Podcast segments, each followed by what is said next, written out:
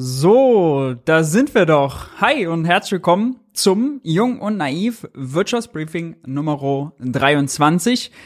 Man könnte fast meinen, bei Jung und Naiv ist heute äh, genauso viel Programm wie auf dem ZDF. Spiel hinter Spiel hinter Spiel. Hier Stream hinter Stream hinter Stream. Regierungspressekonferenz. Interview mit dem FIFA-Experten äh, und jetzt das Wirtschaftsbriefing. Ja, das alles ist natürlich nur dank euch äh, möglich, äh, dank äh, euch interessierten Zuschauern und äh, denjenigen, die äh, all das finanziell möglich machen. Äh, in dem Sinne, äh, im Namen des ganzen jungen Naiv-Teams, vielen Dank dafür. Wir haben eine halbe Stunde Verspätung, äh, ist aber nicht schlimm. Äh, ist aber nicht schlimm. Äh, müssen wir uns nur ein bisschen weniger aufregen. Ist ja kein Thema. Schont auch die Nerven. Äh, ich kann euch sagen, dieses Mal in dieser Sendung äh, gibt es wieder genug, um sich aufzuregen, aber verhältnismäßig viele gute Nachrichten auch. Ja, äh, wir, letzte Woche im Wirtschaftsbriefing 22, was haben wir uns aufgeregt? Was haben wir uns aufgeregt? Äh, muss ja gar nicht jedes Mal sein, ja, ist ja auch gar nicht so gut für die Nerven. Bevor wir dazu kommen, noch die Programmankündigung. Am Donnerstag ist Soziologe Hartmut Rosa bei Thilo zu Gast. Geht um 18 Uhr los. Livestream äh, findet ihr schon auf YouTube, könnt ihr euch schon vormerken, Benachrichtigung aktivieren, dann verpasst ihr das auf keinen Fall. Wir haben aber keine Zeit zu verlieren, deswegen starten wir gleich rein, wie ihr es kennt, mit Kategorie Nummer eins, den Schlagzeilen der Woche. Ja. Schlagzeilen der Woche. Äh, fangen wir aber an mit guten Nachrichten, gute Schlagzeilen, wenn man so will. Und zwar die Energiepreise. Ja, hier habe ich mal mitgebracht den Strompreis, wie der sich entwickelt hat. Und es gibt ja manchmal auch Grund zur Freude. Ja. Ihr seht hier ist die 40 Cent Grenze und der Strompreis ist bei 40,3 Cent derzeit für neue Verträge. Was bedeutet das? Nun, die Strompreisbremse, die es ja noch gar nicht gibt, die erst beschlossen werden soll, die bei 40 Cent liegen soll, wird vielleicht äh, für viele gar nicht notwendig, nämlich für diejenigen, die jetzt einen neuen Vertrag schließen oder die weit im Voraus äh, einen neuen Vertrag geschlossen haben. Ja, äh, für alle anderen, die hier seht ihr diesen Peak bei 55, 60, fast 60 Cent ähm, schließen mussten. Für die ist die Gas, äh, die Strompreisbremse natürlich enorm wichtig. Äh, bare Ersparnisse. Die Ampel ist noch im Kabinett damit beschäftigt, das auszudeklinieren. Sowohl Strompreisbremse als auch Gaspreisbremse, die letzten Details. Zur Strompreisbremse gehört ja auch die sogenannte Erlösobergrenze. Das ist das, was sie abschöpfen wollen äh, bei den Stromproduzenten, die Gewinne machen Erlöse erzielen, als würden sie mit Gas produzieren, was teuer geworden ist. Dabei äh, tun sie das gar nicht und haben sie das gar nicht. Das soll aber nur rückwirkend bis zum September geschehen. Voraussichtlich äh, wird jetzt noch äh, kommt jetzt noch raus.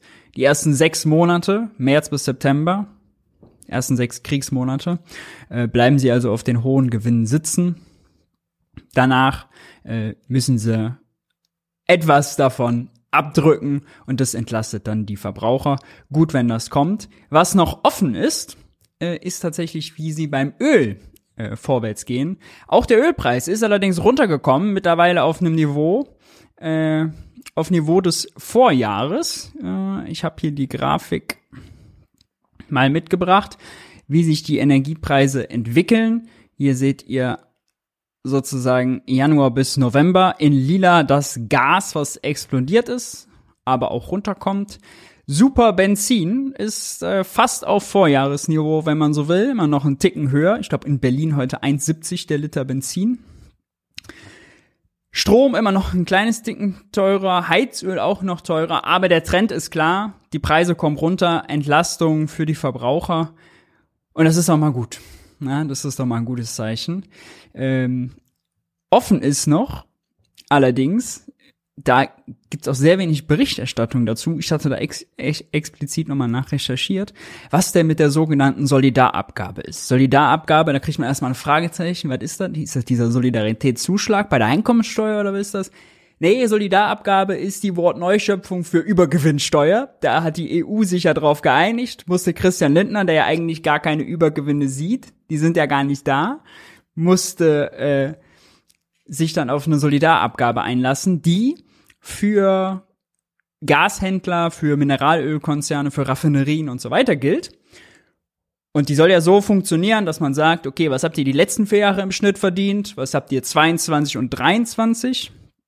Oder nur 22 oder nur 23, auch noch offen, äh, im Jahr verdient? Dann vergleicht man das, dann sagt man, 20 Prozent mehr ist okay und alles darüber wird mit mindestens 33 Prozent besteuert. Was ist dann die Solidarabgabe? Weil ja die Konzerne so solidarisch waren, ihre Marktmacht auszunutzen, um die Verbraucher zu schröpfen. Na, sehr solidarisch waren sie, dürfen sie jetzt die Solidarabgabe zahlen. Danach haben sie natürlich immer noch ein gutes Geschäft gemacht, ja, weil auf zwei Drittel bleiben sie sitzen, plus auf den 20 Prozent mehr, die sowieso zugestanden werden. Äh, ja, wir sind gespannt, äh, auf was sie sich dort einigen und werden das äh, verfolgen. Interessant ist außerdem auch, das ist jetzt ganz frisch eben reingekommen noch, dass die Erzeugerpreise gesunken sind. Erzeugerpreise, äh, das Statistische Bundesamt gemeldet, Erzeugerpreise sind das Gegenteil von den Verbraucherpreisen, wenn man so will. Ja, das ist das, was die Firmen quasi zahlen und das ist der Preisindex dafür. Warum sind die gesunken? Äh, nun ja, äh, weil das hier, ja, weil Energie günstiger geworden ist und Energie da einen großen äh, Teil macht. Sie sind Teil ausmacht. Sie sind immer noch deutlich höher als im Vorjahr, aber es ist vielleicht das Zeichen, dass wir den Höchststand, den Rekord bei der Inflationsrate jetzt schon gesehen haben. Geht die Inflationsrate jetzt zurück? Ist das, sagen wir mal, erstmal eine Erleichterung? Fühlt sich so an? Aber das bedeutet natürlich nicht, dass das Preisniveau, ja, nur wenn die Inflationsrate zurückgeht, ist ja nur die Veränderungsrate, heißt noch lange nicht, dass das Leben allgemein wieder günstiger wird. Dafür müsste die Inflationsrate, ja, Erzeugerpreisindex und Verbraucherpreisindex, je nachdem auf welcher Ebene man guckt, ja negativ sein. Ja, dann würde das ja bedeuten, wir haben negative Preisveränderungen auf breiter Front und dann kommen die Preise wieder runter. Äh, die Inflationsrate sinkt auch aus einem Grund, nämlich weil man sich statistisch ja so erhebt, dass man guckt, wie sind die Preise heute, wie waren sie vor einem Jahr und das vergleicht man dann. Vor einem Jahr hat aber schon die Energiepreis-Rally angefangen. Ja, die Corona, äh, nach Corona hat die Konjunktur angezogen, Gas und Öl waren auf einmal äh, knapp, auch weil OPEC es verknappt hat und weil sie so schnell ihre Kapazitäten nicht ausweiten konnten und wollten, je nachdem, und deswegen ist Gas und Öl damals schon teuer geworden. Und wir vergleichen jetzt sozusagen den, die teuren Kriegspreise zu den damals schon teuer, teureren Corona-Nachwehenpreisen, wenn man so will. Und dann fällt die Zahl natürlich geringer aus, ohne dass es unbedingt heißt, dass äh, das Leben wieder günstig ist. Ja? Aber das hier, die, die, die Zahlen, die wir hier sehen, bedeuten, die Preise gehen zurück äh, auf, sind auf Kurs sozusagen Vorkriegsniveau, werden sie wieder auf das Vorkriegsniveau gehen? Nein, auf keinen Fall. Äh, zumindest nicht beim Gas, weil das Putin-Gas nun mal sehr günstiges Gas war und äh, die Infrastruktur dafür gebaut wurde und das war effizienter als das zu verschiffen. Also, äh, russisches Gas zu ersetzen wird auf jeden Fall teurer.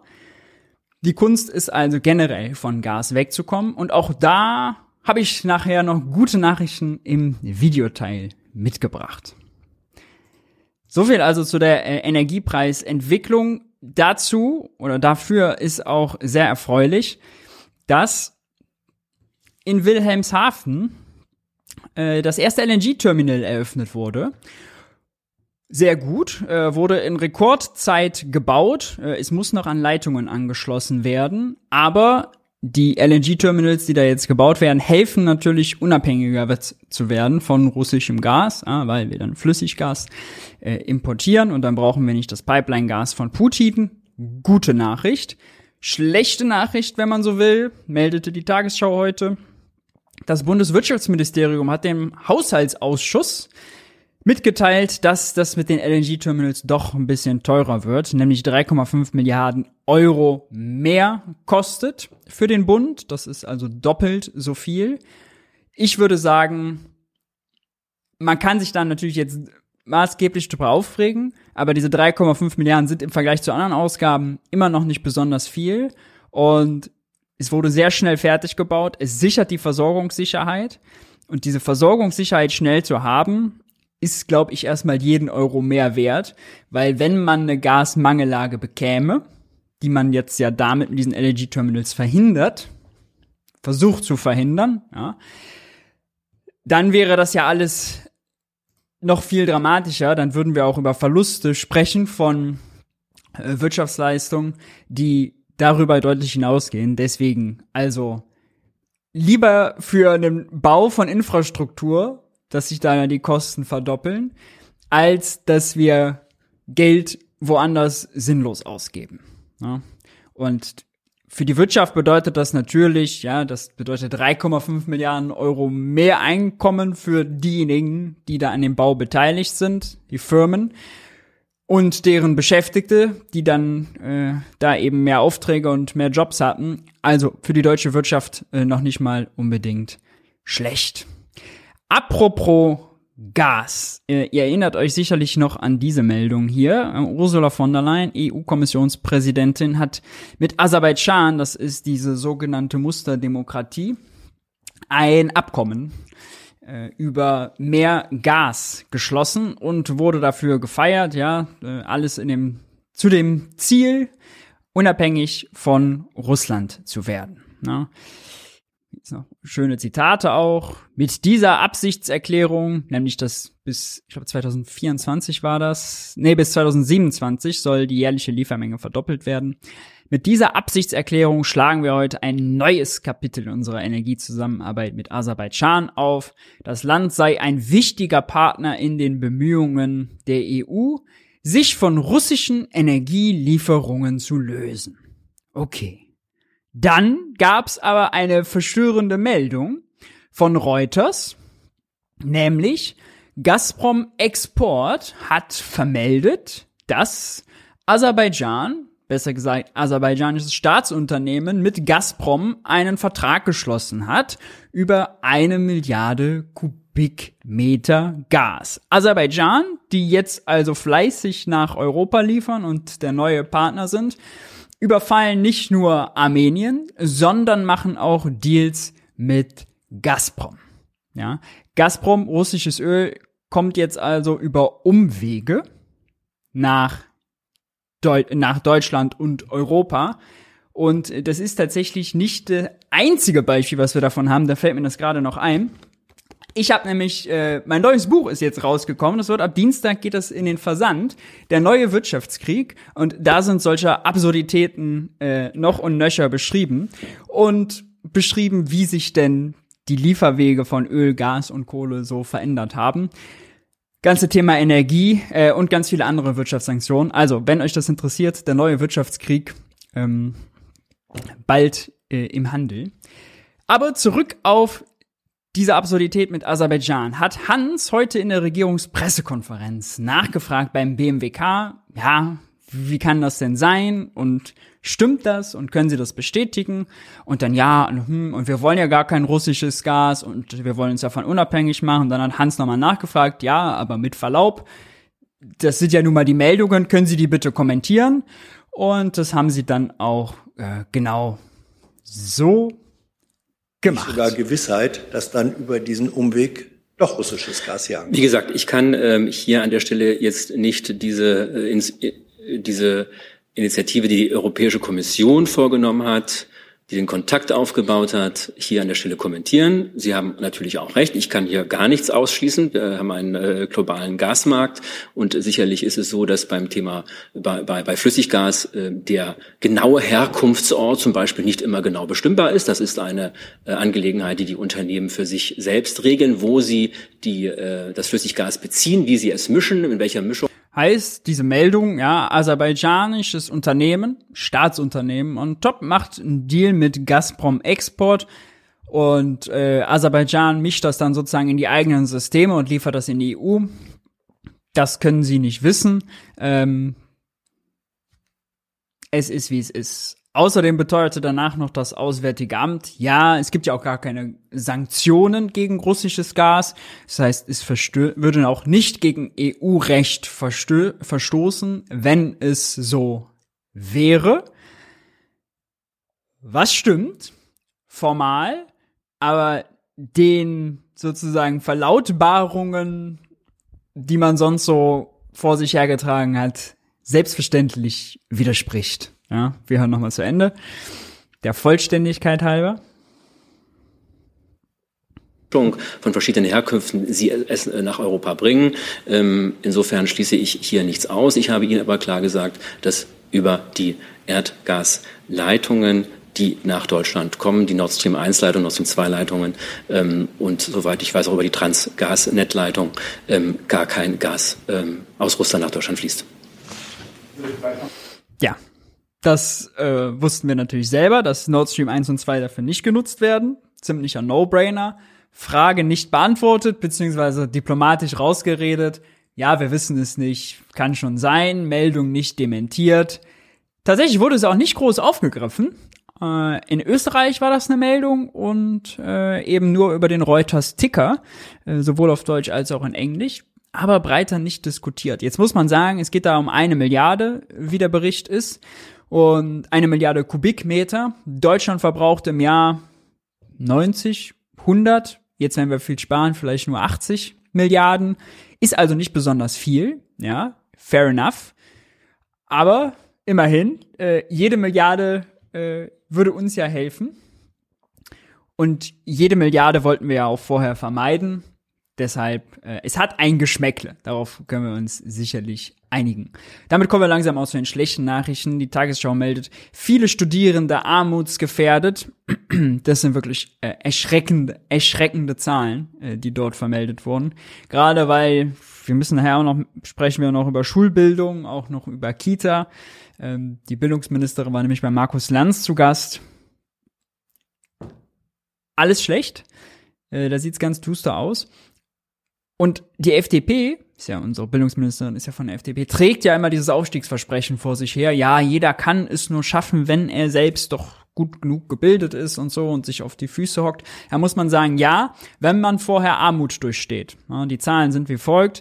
Wer in Deutschland studiert, ist deutlich stärker von Armut bedroht als der Rest der Bevölkerung. 21 waren 37,9 Prozent der Studierenden armutsgefährdet. Das ist fast jeder Zweite. Zum Vergleich, in der Gesamtbevölkerung lag dieser Wert nur bei 15,8 Prozent. Statistische Bundesamt hat die Zahlen mitgeteilt. Also wahrlich keine investigative Recherche, sondern ziemlich einfache, standardmäßige Erhebung.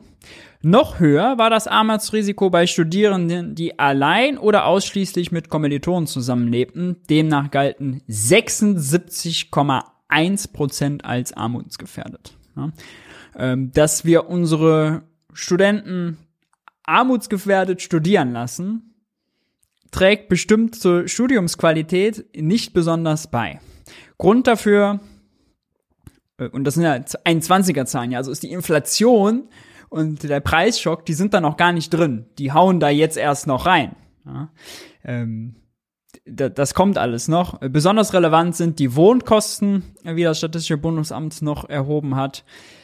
Wer allein oder in Wohngemeinschaften mit anderen Studierenden lebte, musste im Schnitt gut die Hälfte des verfügbaren Einkommens für Wohnkosten aufbringen.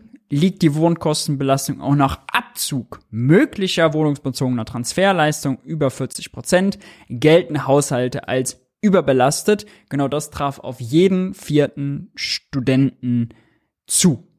Ja. Entsprechend hat das Studierenden Studentenwerk können sich auch nicht einigen, ob Studenten oder Studierenden, äh, Alarm geschlagen mit einer Pressemitteilung. Studierende stehen in diesem Wintersemester vor einer dramatischen sozialen Notlage, sagte Matthias Anbohl, Generalsekretär des Studentenwerks. Hier haben wir die Pressemitteilung. Armutsgefährdete Studierende, Bundesregierung muss nachlegen. Was sind die Forderungen? Nun, die Forderungen sind, äh, die Wohnkostenpauschale im BAföG, BAföG zu erhöhen, das BAföG zu reformieren, äh, die Energie Preispauschale, die sie ja auch bekommen haben. Äh, da sollte nachgebessert werden. Äh, außerdem wird darauf hingewiesen, dass internationale Studenten äh, im Schnitt noch 140 Euro weniger Einkommen haben, also nochmal armutsgefährdeter sind.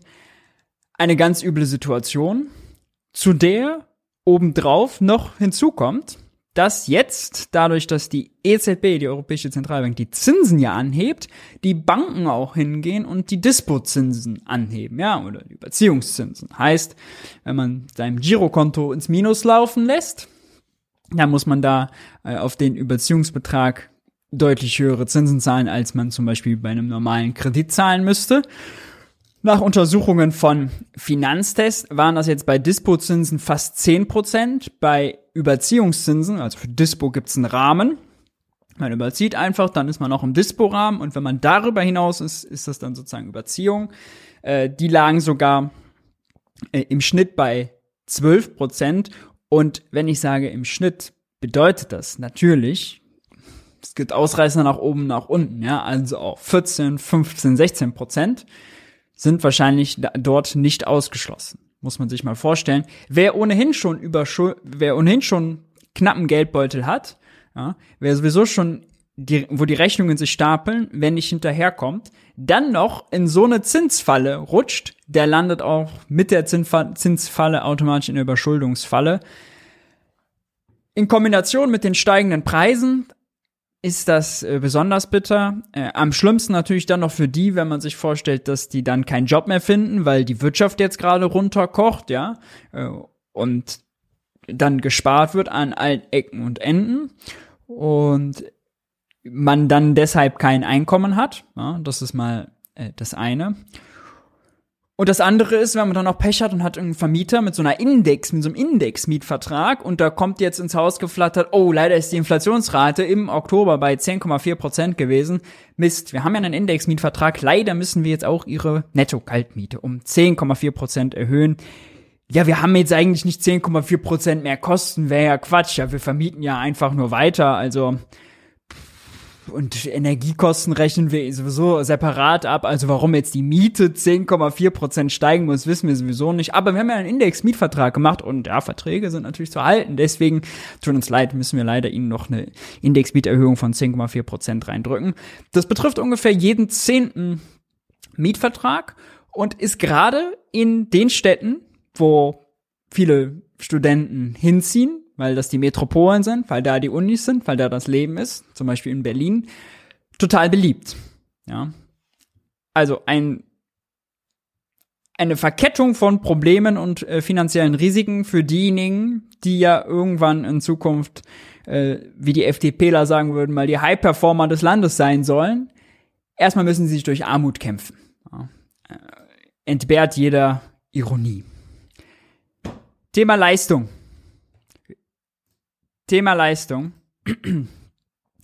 Ihr habt sicherlich, der eine oder andere hat sicherlich bei Twitter schon mitbekommen, es wurde heftig über die Erbschaftssteuer diskutiert. Was ist passiert? Auch die FDP hat heute höhere Freibeträge für die Erbschaftssteuer gefordert. Was ist passiert? Nun, im Rahmen der äh, Reform bei der Grundsteuer, bei der Immobilien und Grundstücke neu bewertet wurden, äh, hat man auch festgelegt, das soll jetzt nächste Woche im genau, kommende Woche, nicht diese Woche, im Bundestag auch beschlossen werden, glaube ich, im Jahressteuergesetz, auf jeden Fall noch dieses Jahr, dass ab 2023 dann auch die neue, neuen Bewertungen für die Immobilien, ja, die waren vorher sehr veraltet, alte Einheitswerte. Jetzt will man damit näher an die Marktwerte, also an den tatsächlichen Wert sozusagen ran, an den Verkehrswert sagt man auch. Da die jetzt höher bewertet werden, fällt natürlich auch die Erbschaftssteuer die dann bezahlt werden muss, wenn Immobilien ab 2023 vererbt werden, höher aus. Ja, weil, nun, wenn das mehr wert ist, dann bedeutet es auch einen höheren Steuersatz und natürlich auch eine höhere Summe, auf die der Steuersatz greift. Deswegen will die FDP jetzt hingehen und die Freibeträge erhöhen, um quasi für viele die Wertsteigerung, die sie mit ihrem, ihrer Immobilie halt verbuchen, nicht, dass die nicht zu höherer Erbschaftssteuerlast führt, weil, ja, ist ja ein Erbschaftssteuerzahler, will man ja, ist ja FDP-Klientel, die will man ja eigentlich, ja, dann sagt man immer, es geht um Omis kleinen Häuschen, um das geht's aber natürlich nicht, es geht häufig um äh, sehr große Erben. Äh, und um die sorgt man sich dann. Das Netzwerk Finanzwende hat äh, neulichst noch hier im, am 4. November nochmal einen Artikel rausgebracht, verfassungswidrig, ungerecht, drei Gründe für eine Erbschaftssteuer ohne Privilegien für Superreiche. Und es ist eine schockierende Zahl dabei, nämlich diese hier, der durchschnittliche Steuersatz 2011 bis 2020 auf Erbschaften und Schenkungen von über 20 Millionen Euro, über 20 Millionen Euro, also die fetten Erbschaften, lag bei 2,8 Prozent und der durchschnittliche Steuersatz auf Erbschaften und Schenkungen von unter 20 Millionen Euro lag bei 9,0 Prozent. Also, wer wenig erbt, ist der Dumme, weil muss mehr zahlen, aber im Vergleich zu dem, was man erbt, natürlich auch schon nicht besonders doll. Ja, also 400 Milliarden werden jedes Jahr in Deutschland vererbt und der Staat nimmt 8 Milliarden, 10 Milliarden, je nachdem welches Jahr äh, und wie die sozusagen die Zusammensetzung war, ein. Also äh, wirklich nicht besonders viel. Die Union und die FDP haben das jetzt zu ihrem Lieblingsthema auserkoren. Äh, sie wollen quasi die Häuslebesitzer vor der Erbschaftssteuer bewahren und die Niedriglohnverdiener vor den Zumutungen des Bürgergelds. Das sind so die zwei Fronten, an denen da gerade gekämpft wird.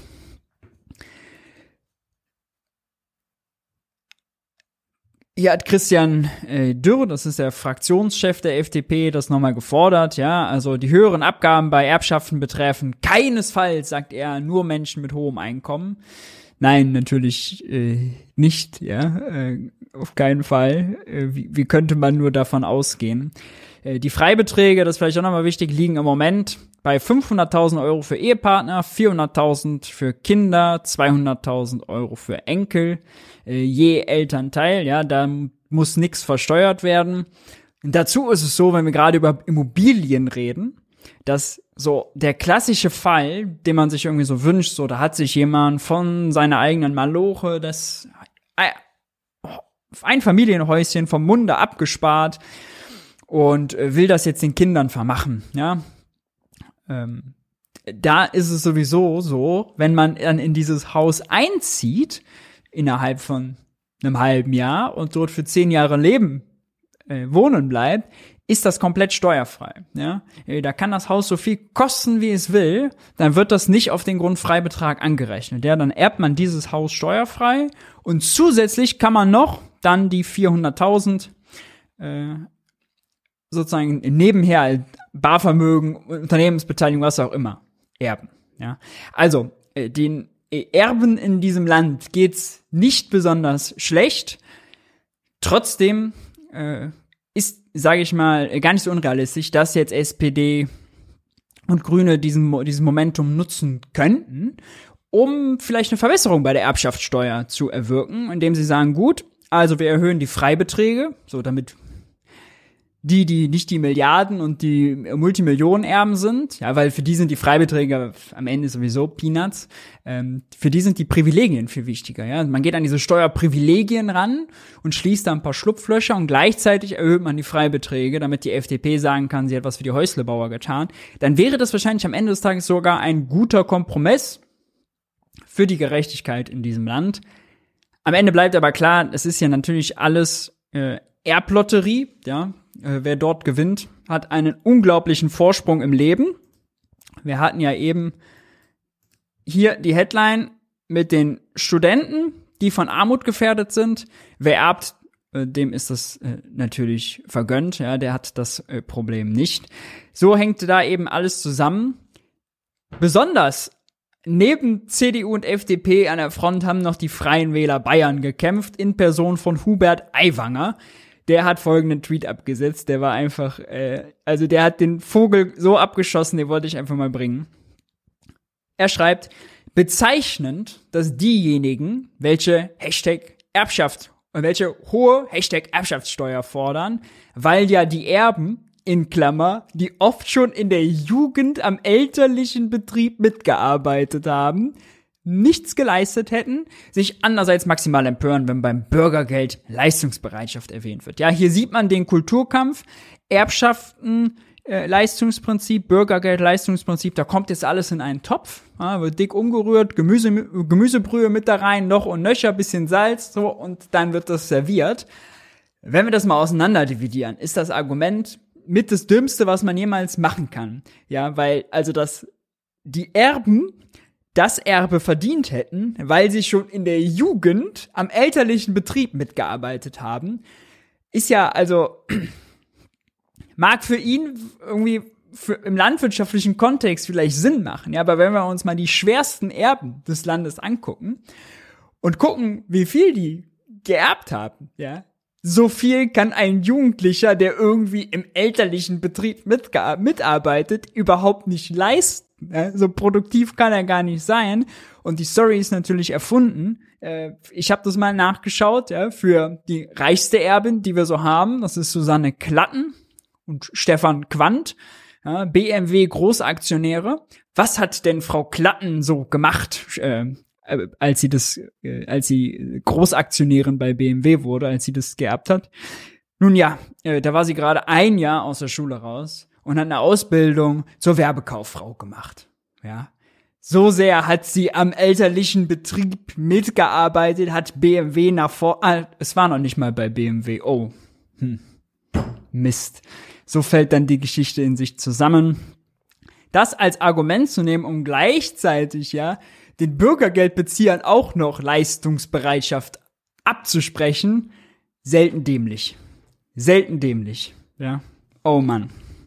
Äh, von der Sorte gibt's noch fünf, sechs andere äh, auf seinem Profil. Die Forderung ist Erbschaftssteuer abschaffen, denn sonst würden ja, müssten ja die Eigenheimbesitzer, die deutschen Eigenheimbesitzer, müssten durch die höhere Steuerlast ihr deutsches Eigentum verkaufen und dann würden die bösen ausländischen Investoren kommen und dann wäre Deutschland nicht mehr Deutschland. Ja, also kann es sich nicht ausmalen.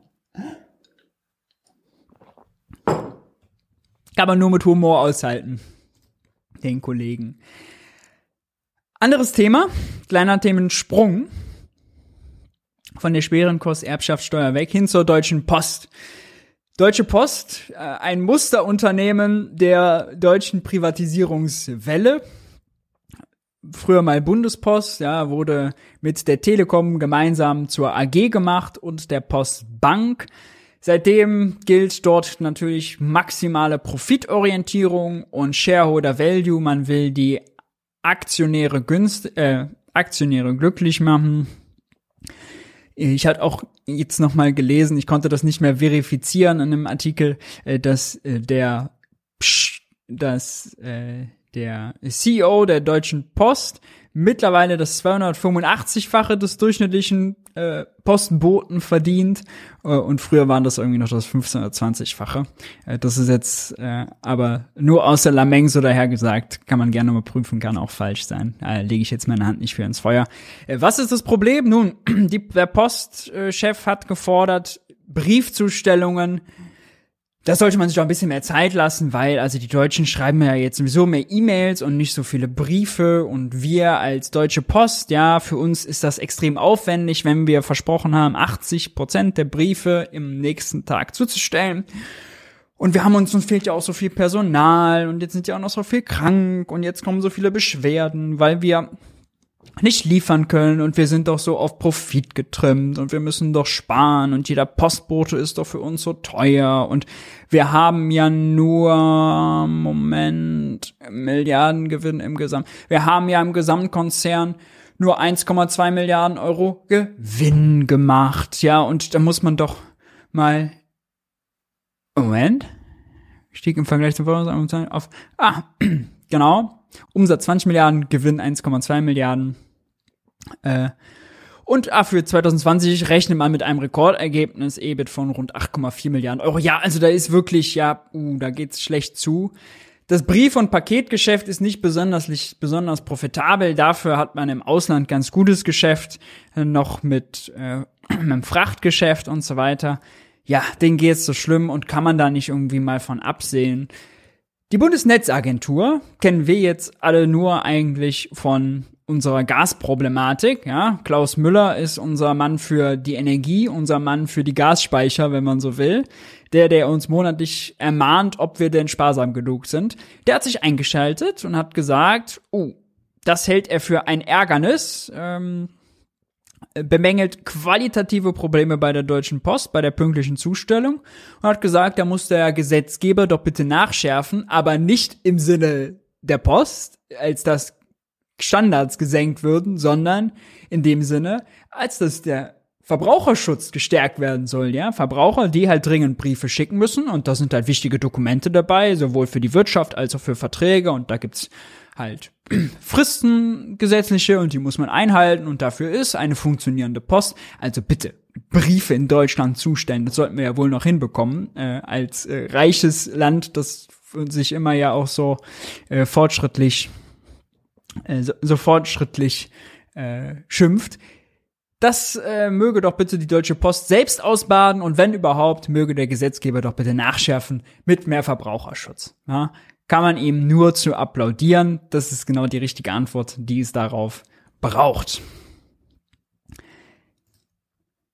Dann noch eine andere Meldung. Ähm, Jens Weidmann soll neuer Commerzbank-Aufsichtsratschef werden. Allerdings erst im Mai 2023. Jetzt fragt ihr euch Jens Weidmann, ihr das Gesicht dazu. Who that boy? Jens Weidmann war zehn Jahre lang Präsident der Deutschen Bundesbank, also der Vorgänger von Joachim Nagel, der das seit diesem Jahr macht.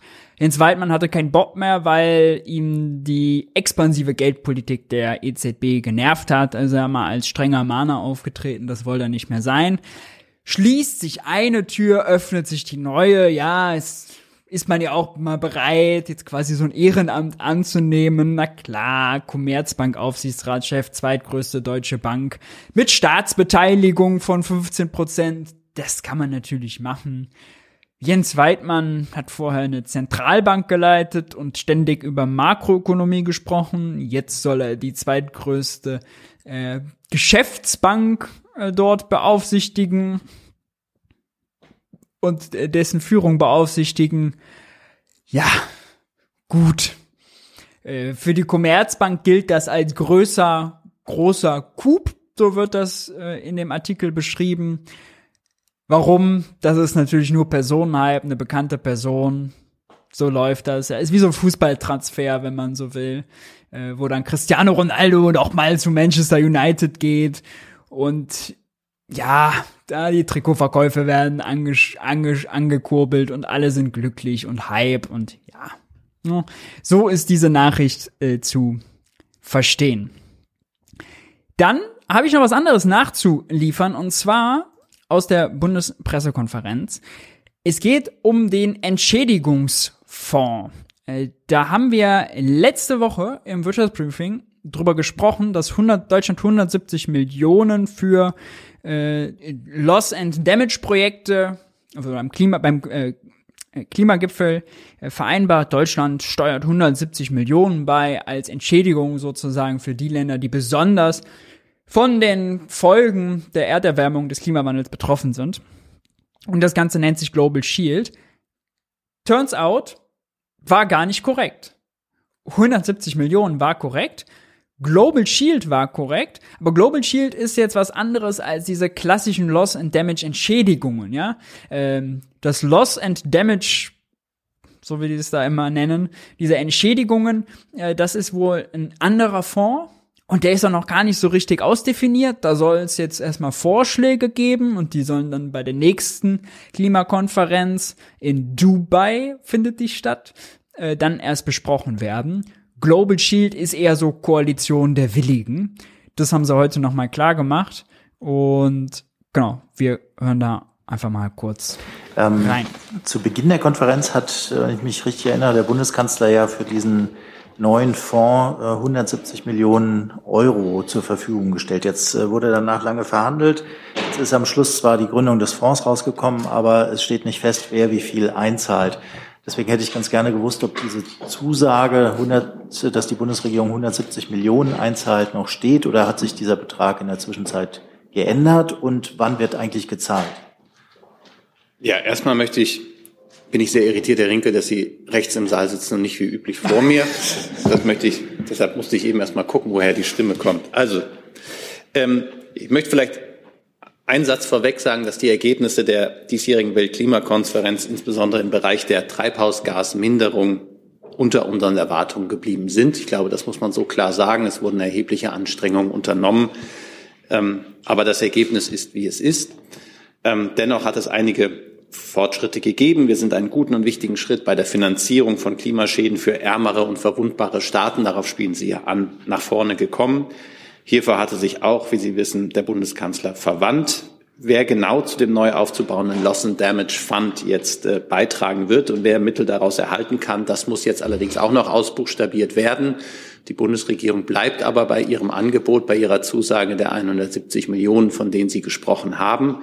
Ähm, das ist eine Anschubfinanzierung, die auch insbesondere in die Administration dieses Fonds laufen wird.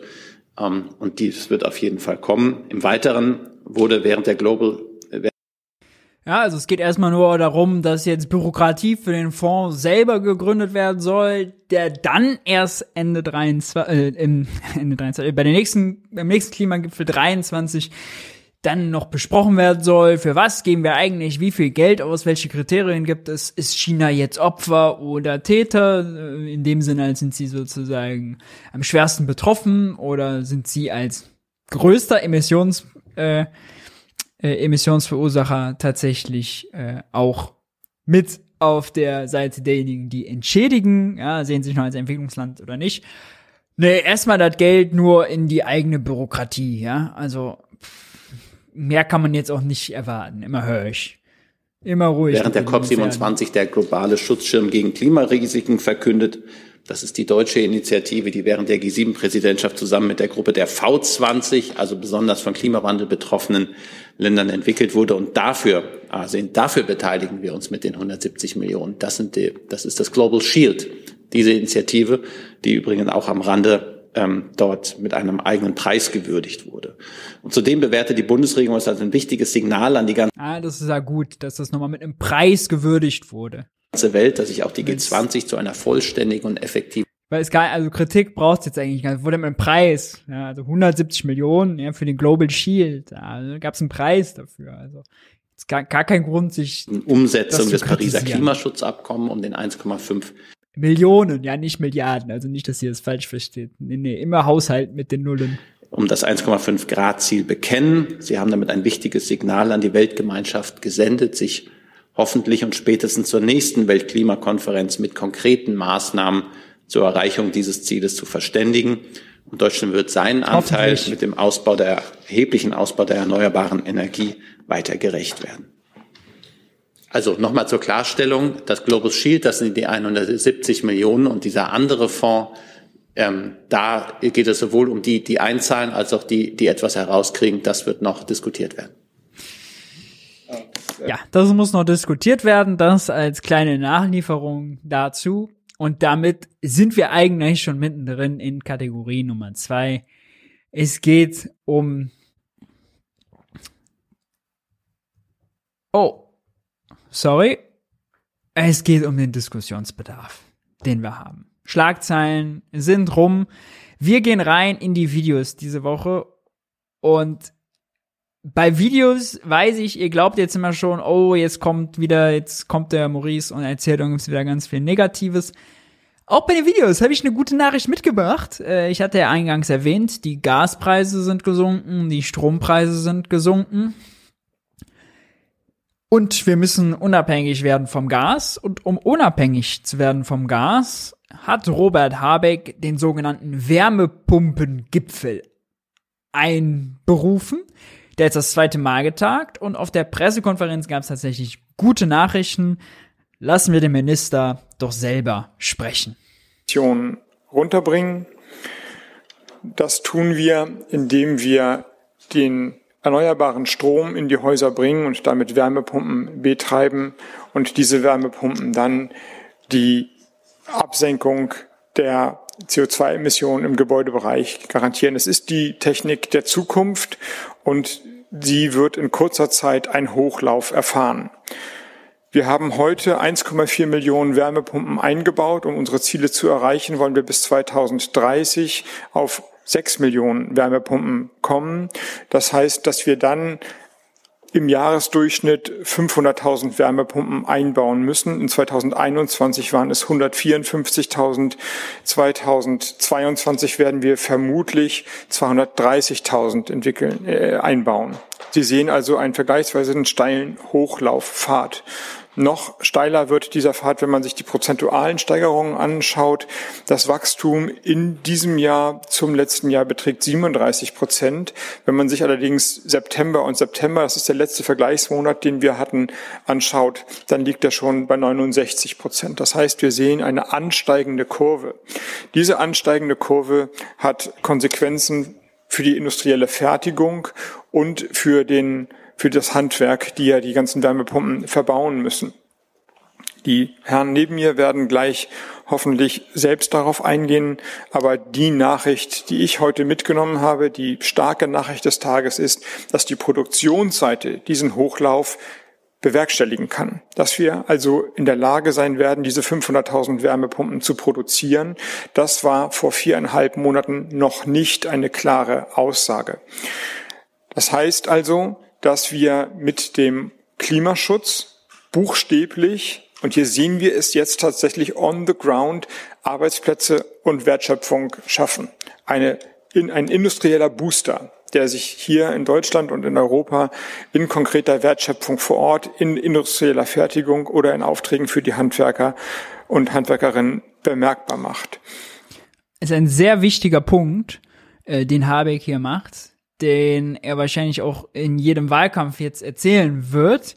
Und auch zu Recht, hier geht sozusagen ganz vieles miteinander einher. Es ist gut für die Wirtschaft, es bringt neue Jobs, äh, es macht uns grüner, es macht uns unabhängiger von Putin, es macht uns unabhängiger von fossilem Gas. Ja, es kostet dann eben mehr Strom, ja, wir brauchen viel Strom. Aber wenn man den dann gleichzeitig noch aus Wind und Solar produzieren kann, dann ist das insgesamt eine deutlich bessere, effizientere und grünere Nummer als die ganzen Gasheizungen, die 14 Millionen oder was, die wir in Deutschland verbaut haben.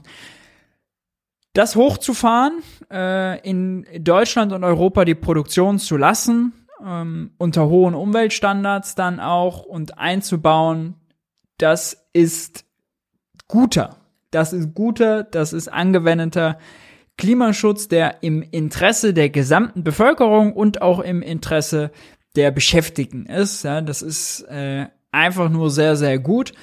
Fast so viele Vorteile wie zum Beispiel der Ausbau eines ÖPNVs hätte. Ja, da ist sozusagen Klimaschutz nicht mit individuellem Verzicht oder sonst was verbunden, sondern man hat fast alle Argumente auf seiner Seite. Sehr, sehr stark. Die Frage ist, äh, wo kriegen wir die Handwerker her? Darauf um das gleich auch noch. weiter durchzusetzen, gibt es bestimmte Maßnahmen, an denen wir arbeiten, gesetzliche wie Fördermaßnahmen. Gesetzliche Maßnahmen, wir sind dabei, wie vom Koalitionsausschuss vor ein paar Monaten verabschiedet, im GEG e die Vorgabe zu machen, dass 65 Prozent der Wärme im Neubau und im Sanierungsbereich dann ab 2024 erneuerbar sein muss. Das führt in vielen sie an, der Staat kann durch staatliche Regeln Nachfrage für das hervorrufen, was der Staat will, nämlich dass Wärmepumpen eingebaut werden. Ne? Das nennt sich aktive Industriepolitik. Teilen nicht kann man nur applaudieren. aber doch in sehr großen Bereichen zur Wärmepumpe als der Technik, die wir dann in Zukunft seriell und regelmäßig sehen werden. Wir setzen uns auf europäischer Ebene dafür ein, dass es eine Plattform, die heißt jetzt im Moment in der Arbeitssprache Technologies of Transformation gibt. Das heißt also einen Förderrahmen, der auch den Aufbau einer europäischen beziehungsweise einer deutschen Industrie mit Fördergeldern ermöglicht. Ich will kein Hehl daraus machen, dass ich glaube, in dieser Zeit wäre es auch sinnvoll, die Superabschreibungen, die wir im Koalitionsvertrag vereinbart haben, jetzt einzusetzen für genau die Produktion beziehungsweise den Einbau von Wärmepumpen, um diesen Hochlauf dann auch die Vergünstigung zu geben. Und es gibt bestimmte Techniken, die die deutschen und europäischen Hersteller besonders gut können, die besonders klima- und umweltfreundlich sind, vor allem bei den Kältemitteln, die dann besonders gefördert werden. Wir unterstützen die Bundesregierung, den Hochlauf von Wärmepumpen durch umfängliche Förderprogramme, die zur Beantragung zur Verfügung stehen, die über ein Drittel der Kosten abnehmen können. Also Interessierte finden auf der Homepage des BAFA die entsprechenden Förderprogramme oder werden auch sonst ähm, dorthin geleitet werden. Auch die Verbraucherschutzzentrale war heute mit bei dem Call dabei und berichtete mhm. von ja, steil ansteigender Nachfrage und erfolgreicher Beratung, so dass wir tatsächlich jetzt hier in diesem Wärmepumpengipfel dabei sind, ein Bündnis zu schaffen von der industriellen Fertigung über die Verbraucherschutzberatung, über den Klimaschutz, über die Gebäudesanierung bis hin zum Handwerk. Erlauben Sie mir noch zwei Punkte anzusprechen, die entsprechend in der Arbeitsumsetzung den nächsten Schritt noch gehen müssen. Alle diese Wärmepumpen müssen eben verbaut werden. Und wir haben einen Fachkräftebedarf im Handwerk. Das ist, denke ich, bekannt. Innerhalb dieses Fachkräftebedarfs allerdings, der ja allgemein gilt, gibt es eine erhöhte Nachfrage nach Weiterbildung, nach Fortbildung und nach Ausbildung im Bereich von Wärmepumpen. Wir unterstützen diese als Bundesregierung mit einem Sonderprogramm. Die Handwerksinnungen selbst haben neue Qualifizierungszertifikate eingeführt, so dass man also sich dort schnell und konkret schulen kann, um dann dem Arbeitsmarkt dort ein Angebot zu unterbreiten. Und äh, eben war auch der Innungsmeister der Schornsteinfeger dabei und sagte, naja, ist ja relativ klar, in dem Maße, wie dann weniger fossile Brennstoffe verbrannt werden, werden da auch Kapazitäten frei, mindestens für Beratung, Monitoring oder auch Einstellung von Wärmepumpen. Wir sehen, dass also auch im Handwerksbereich sich eine Menge tut, wenn auch das Problem, das allgemeine Problem von Fachkräftemangel dadurch nicht gelöst wird. Ähm, Lieferketten ist das zweite Problem, aber das ist wahrscheinlich sinnvoller, wenn die ähm, Kollegen aus der Fertigung darauf eingehen. Wir müssen eben sehen, dass wir unsere, unsere Angewiesenheit auf technische Teile auch in dem Bereich reduzieren. Das führt noch einmal dazu, dass wir mit der, mit dem Hochlauf der Wärmepumpen nicht nur etwas Gutes für Klima- und Umweltschutz tun, sondern eben auch für die zukünftigen Arbeitsplätze und die Wertschöpfung in Deutschland. Mit dem Wärmepumpengipfel heute verabschieden wir ein Eckpunktepapier, das die Arbeit ähm, strukturiert und voranbringt. Das ist ein Work in Progress, aber es ist eben ein Progress. Es ist ein Fortschritt innerhalb von viereinhalb Monaten erkennbar. Als wir uns das letzte Mal getroffen haben, haben wir eine allgemeine Erklärung, Wärmepumpen sind wichtig und wir wollen daran arbeiten ähm, verabschiedet. Jetzt ein Eckpunktepapier mit konkreten Sektoren, mit konkreten Aufgaben, mit konkreten Schritten von der Förderung über die Gesetzgebung, über die Maßnahmen, die die verschiedenen Gewerke oder Industriebestandteile selber tun und sich dazu verpflichten, die zu tun. Wir haben die Handlungsfelder, ich habe sie jetzt eben aufgezählt, Produktion und Fach Kräfte und Wohnungsgesellschaften in den Vordergrund gestellt, heute in der Diskussion. Beim nächsten Mal haben wir verabredet, die Digitalisierung von Stromnetzen, Ausrollen von Smart Mietern, also das kluge Nutzen von Energie- und Wärmepumpen und die Verteilnetzfrage in den Mittelpunkt zu stellen. So sehen, Sie, sehen Sie also, dass wir Schritt für Schritt umsetzen, was wir uns vorgenommen haben. Soweit sehr gut. Äh, allerdings ist das jetzt hier natürlich nur eine Bundespresse, äh, nicht mal eine, ist eine Pressekonferenz des Wirtschaftsministeriums, ja, von dort ist das jetzt bekannt gegeben worden. Es bräuchte ja jetzt, um den Mangel an Handwerkern, an Leuten, die die Wärmepumpe einbauen können, zu beheben, eine massive Kampagne, ja, wenn das sozusagen eines der äh, Schwerpunkte ist, um unabhängig zu werden von Putins Gas und um gleichzeitig auch grüner zu werden, ja. Äh, dann muss man doch jetzt whatever it takes machen und große Kampagnen, ja, in dem der Beruf verehrt wird, zum Heldenstatus ausgerufen, dass der Bund da irgendwas noch fördert. Die Bildungsministerin muss sich was einfallen äh, lassen. Äh, es braucht eine Image-Kampagne. Ähm, es braucht meinetwegen noch sozusagen irgendwelche äh, Boni oder so. kann man sich alles einfallen lassen. Ja, alles, um finanziellen Anreiz zu geben, damit Leute umschulen, quer einsteigen oder sich dort neu ausbilden lassen. Was man nicht machen sollte, wäre äh, keine Kampagne zu fahren, zu hoffen, dass der Markt es irgendwie regelt und dass die Unternehmen, die dann erstmal nicht bereit sind, äh, vielleicht so hohe Löhne zu zahlen, dass man die damit alleine lässt und hofft, ja, dass wenn da nur alles knapp ist, dann geht das schon von alleine, dann müssen wir nichts machen. Und gleichzeitig eben diesen ja schon fast Akademisierungswahn, den wir ja haben in Deutschland, ja, es gibt zu viele BWLer, zu viele äh, zu viele, was soll man sagen, Philosophen und Soziologen und, und, und. Und zu wenig Handwerker, ja. Und das ist eine Kritik, die, von der ich mich gar nicht ausnehme, ja. Das ist natürlich aus individueller Perspektive klar, warum Leute eher das machen wollen. Zu viele Unternehmensberater, zu viele Vermögensverwalter, zu viele Finanzanalysten, ja, das alles relativ unproduktiv. Das sind nicht Menschen, die was anpacken und was schaffen und dann steht da was, was da vorher nicht gestanden hat. Ja, das bringt uns aber Wohlstand, wenn das so ist. Ähm, dafür müssen jetzt Anreize her, ja. Und natürlich sollten wir kein, uns nicht leisten, dass Grundschüler nach vier Jahren in der Schule nicht vernünftig lesen und schreiben können. Wie war noch die Zahl jeder Fünfte oder was? Das können wir uns nicht leisten. Da brauchen wir ein Turbo. Eine Frage, die jetzt äh, in dem Zusammenhang auch noch aufgekommen ist und wo die Bundesregierung nochmal nachhelfen muss, ist das Thema Strompreisbremse.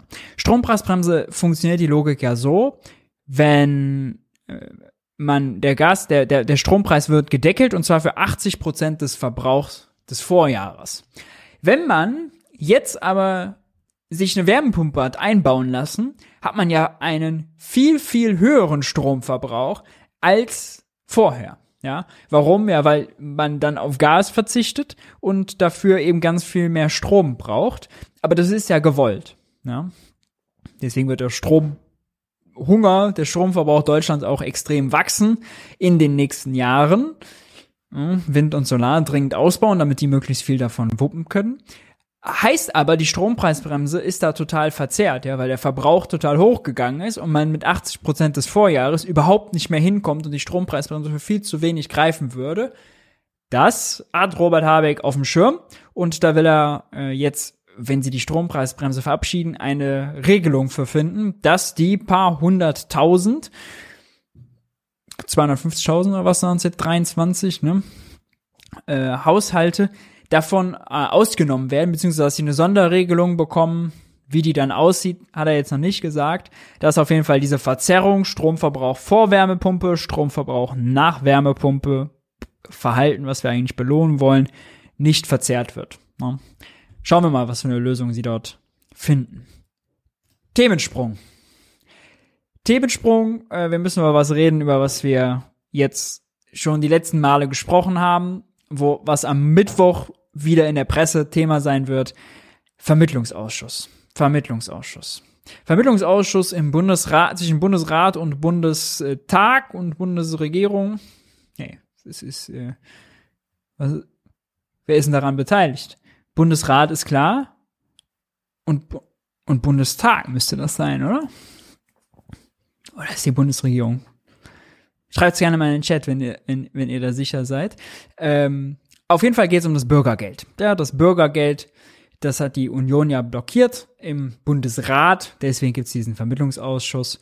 Und am Sonntag gab es den Presseclub, ARD Presseclub, mit dem Thema Lohnt sich Arbeit noch? Ja, diese Frage, ich weiß nicht, wie oft wir die jetzt schon irgendwo gelesen haben. Lohnt sich jetzt Arbeit noch? Ja, Streit ums Bürgergeld. Lohnt sich das noch? Lohnt sich doch die Arbeit? Lohnt sich noch arbeiten zu gehen? Oh. Diese Frage wurde irgendwie, wird überall immer kopiert, geklaut und dann eingefügt in die Titel. Das Gespräch war auf jeden Fall sehr sehenswert. Zu Gast waren äh, die Zeit. Oh, Moment, ich kann mal eben ich schau mal eben drunter, dann habe ich es äh, ganz genau, genau. Äh, Kai Kollenberg von der Leipziger Volkszeitung, der hat eher konservative Positionen vertreten. Birgit Marschall von der Rheinischen Post, über die werden wir gleich äh, ausführlich reden. Helena Steinhaus, freie Autorin, äh, unter anderem von Verein Sanktionsfrei, die sich gegen die Hartz-IV-Sanktionen einsetzt, war zuletzt auch bei Thilo, kann ich nur empfehlen, schaut euch das Interview nochmal an. Und Luisa Tomé von der Zeit. Wir hören mal rein. Vor allem der Disput zwischen Birgit Marschall, Rheinische Post und Elena Steinhaus ist sehr, sehr Die nicht Kohle haben. Ähm, und es aber nicht damit getan ist, dann den BürgergeldempfängerInnen das abzunehmen, sondern wir müssen auch darüber reden, dass 12 Euro Mindestlohn einfach nicht gereicht hat, sondern letztlich ein Inflationsausgleich war, der irgendwo auch nicht dazu führt, dass diese Neiddebatte halt nicht endet und irgendwie Arm und Ärmer sich jetzt darum streiten, wem es eigentlich noch schlechter in unserem System geht. Und deswegen glaube ich, ist es wahnsinnig wichtig, darüber zu reden, nicht nur die Sätze vom Bürgergeld oder jetzt noch Hartz IV anzuheben, sondern auch im Niedriglohnsektor zu gucken, dass die Leute, die arbeiten gehen, auch gut davon leben können und nicht nur besser leben können als jemand, der schlecht leben kann. Frau Marschall? Also richtig ist ja, dass die Sätze angehoben werden, denn wir haben eine hohe Inflation und gerade die Ärmsten äh, brauchen halt auch mehr Geld für ihren Lebensunterhalt. Und das wird ja auch jedes Jahr definiert. Also es ist gesetzlich festgelegt, wie man das sozioökonomische Existenzminimum ausrechnet. Und da war in der Vergangenheit das so, dass man sich immer gehalten hat an Inflationsraten, die zurückgelegen haben. Das ist natürlich gerade jetzt in Zeiten der hohen Inflation ein, ein schwieriger Punkt. Also deswegen äh, geht das in Ordnung, dass die Regelsätze jetzt deutlich steigen.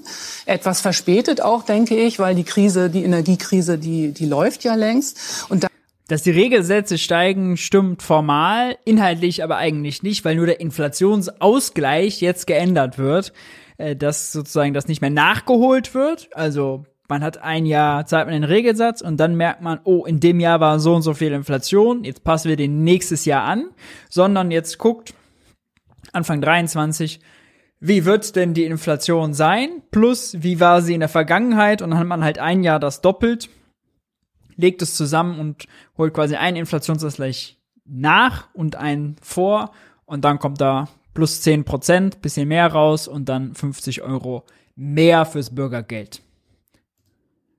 Aber eine Regelsatzerhöhung in dem Sinne, als dass man sagt, oh, wir haben uns jetzt Hartz IV angeguckt und 1,60 Euro für Bildung pro Monat und weiß nicht, 5 Euro, das ist scheinbar nicht genug. Ja? Äh, das haben sie jetzt nicht gemacht.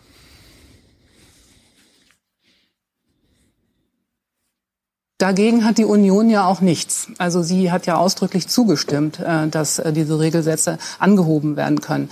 Und jetzt komme ich nochmal zum Unterschied, äh, zum, zum regulär Verdienten.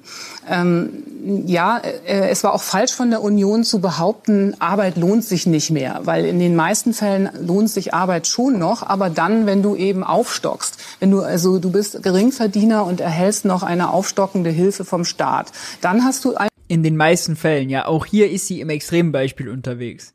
Nur selbst das Extrembeispiel der Union war falsch. Kleiner Reminder, die Union hat ja die, ist, die Studie vom IW Kiel benutzt. Wir hatten die vor zwei Wochen hier im Briefing. Ich habe mir die Mühe gemacht. Ich habe nochmal geguckt. Haben sie die mittlerweile aktualisiert? Kurzbericht Bürgergeld und Lohnabstandsgebot. Immer noch der gleiche Hinweis. Die Studie ist runtergenommen. Die Autoren danken für Hinweise, die sie zu ihren Berechnungen erhalten haben. Illustriert werden soll nur der mangelnde Abstand zwischen Lohneinkünften und Bürgergeld. Eine ergänzte Version wird die Hinweise berücksichtigen, um Fehlinterpretationen vorzubeugen. Daher wird die Erstversion von der Website genommen. Komischerweise gibt's hier jetzt noch keine Zweitversion und auch keinen Hinweis auf die Zweitversion. Wir werden warten. Ein Unterschied zum Bürgergeld. Ähm, das ist aber, da müssen wir uns fragen, das ist aber eine andere Diskussion. Ist es nicht traurig, dass äh, in unserem Land äh, jemand noch aufstocken muss und nicht äh, mit seinem regulär Ganz genau, das ist die richtige Frage. Verdienten da sagt Frau Tomé Mindestlohn weiter anheben ja, als bisher ähm, schon geschehen. Das äh, wird ja wahrscheinlich auch passieren. Der, mhm. der Mindestlohn wird äh, immer weiter. Und wir haben ja auch zum Beispiel auch jetzt sehr hohe Tarifabschlüsse gesehen. Acht Prozent ähm, also, äh, mhm. Und wir haben ja auch eine Tarifabschlüsse, sagt er einfach acht Prozent, lässt das so stehen und jeder denkt, oh, jetzt gibt's acht Prozent mehr Geld insgesamt. Ja, das ist ein Tarifabschluss, der gilt über zwei Jahre. Also per annum sind es schon mal nur vier Prozent.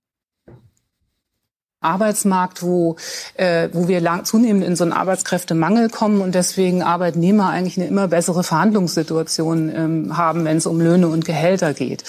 Ähm, aber ich wollte noch einen Aspekt sagen. In der Reform steckt drin, das haben wir jetzt noch gar nicht erwähnt, die Verbesserung von Zuverdienstmöglichkeiten. Also dass Menschen, die eben im, im Bürgergeld oder in der Grundsicherung sind, mehr von dem behalten können sollen, was sie sich hinzuverdienen. Und das, finde ich, ist der Hebel, um den es, um, um den es gehen mhm. muss, um okay. Wiedereingliederung in Arbeit äh, hinzubekommen. Ja. Frau Steinhaus, wie viel ist zu viel oder zu wenig? Ähm, zu wenig sind auf jeden Fall 449 Euro, die es aktuell sind, und zu wenig sind auch 502 Euro, die es ab Januar sein sollen. Der Paritätische Gesamtverband, der berechnet 725 Euro als einen armutsfesten Regelsatz. Und armutsfest bedeutet, dass die Menschen sich nicht weiter verschulden, dass sie ihre Rechnung bezahlen können, dass sie tatsächlich sich angemessen auch ernähren können, weil ähm, diese Regelsatzerhöhung, von der wir sprechen, die wird eigentlich durch die Inflation komplett zunichte gemacht. Diese Menschen haben also überhaupt gar nicht mehr Kaufkraft als vor einem Jahr. Und sie müssen sich nach wie vor mit 155 Euro im Monat für Lebensmittel durchschlagen. Das ist wirklich total krass, weil man muss davon auch Stromkosten bezahlen. Und jeder sechste Hartz-IV-Beziehende muss davon auch Teile der Miete bezahlen und Teile der Nebenkosten und natürlich auch Haushaltsgeräte, Klamotten und so weiter. Also Sie sehen, das, davon kann man nicht leben. Ich weiß nicht, ob äh, das deutlich geworden ist durch das, was ich aufgezählt habe. Mhm. Aber 502 Jetzt, Euro führen ja. in, in die Armut und, und lassen die Menschen in der Armut. Und das ist einfach unwürdig. Ja. Herr Kollenberg, dazu noch, wie viel ist zu wenig, zu viel gerecht? Na, ich will auf Frau Thomé eingehen, die gesagt hat, müsse den Mindestlohn anheben. Ja, aber ich würde gerne den Aspekt so. einfach, äh, ich finde es schwierig, muss ich sagen, weil ich glaube, wir alle nicht von sieben oder gar 500 Euro leben. Klar, da kommen noch Zuschläge dazu, aber ähm, ich glaube, ähm, also ich sag mal, uns allen ist klar, dass das wenig Geld ist und dass es schwer ist, damit den Lebensunterhalt zu bestreiten. Mhm. Ähm, jetzt gibt es den Aspekt, es muss bezahlt werden, das ist klar, aber ich will noch mal auf den Aspekt der Aspekt, es muss bezahlt werden. Ja, das ist auch nochmal ganz wichtig. Birgit Marschall hat gesagt, die Steuerzahler müssen es ja bezahlen. An anderer Stelle wird immer gesagt, die, die hart arbeiten gehen, bezahlen das ja und die erwarten auch, dass dann diejenigen, die das bekommen, sich auf die Hinterbeine stellen und sich um Jobs bemühen. Da sieht man, wie krass dieses Narrativ des Steuerzahlergeldes, ja, der Staat hat kein eigenes Geld, mit dem man das bezahlt, sondern hat nur das Geld seiner Steuerzahler. Und wer viel verdient, zahlt viele Steuern und ist deswegen der Finanzier des Staates, ja, oh, auf die können wir nicht verzichten, ja. Geld wächst auf reichen Menschen sozusagen. Und Geld ist vor allem knapp. Wie krass das diese Debatte dominiert und wie krass aber diese Geld ist knapp die einen zahlen, die anderen bekommen, eine Ellbogenmentalität auslöst, in der die Ärmsten gegen die Armen ausgespielt werden, nämlich diejenigen, die einen Job suchen, aber keinen finden, die arbeitslos, erwerbslos sind, und auf der anderen Seite diejenigen, die einen Job haben, der aber nicht reicht, sodass sie noch aufstocken müssen. Ja. Die beiden werden mit dieser Geld ist knapp, der Staat hat nur das Geld seiner Steuerzahler, neoliberales Framing, genau mit dem Framing werden sie gegeneinander ausgespielt. Und deswegen ist es so wichtig, diese Geld ist knapp. Staat hat nur das Geld seiner Steuerzahler Ideologie zu durchbrechen. Ja. Niemand würde ja auch sagen, die Monopoly Bank hat im Monopoly Gesellschaftsspiel nur das Geld der Monopoly Spieler. Ja, wäre ja schon sinnlos, weil einer sitzt da ja an der Bank und sieht, oh, ich habe da das ganze Spiel mit den ganz vielen Geldscheinen und die, die auf dem Spielfeld sind, sind erstmal die armen Schlucker, weil die haben nur 1500 Euro am Anfang.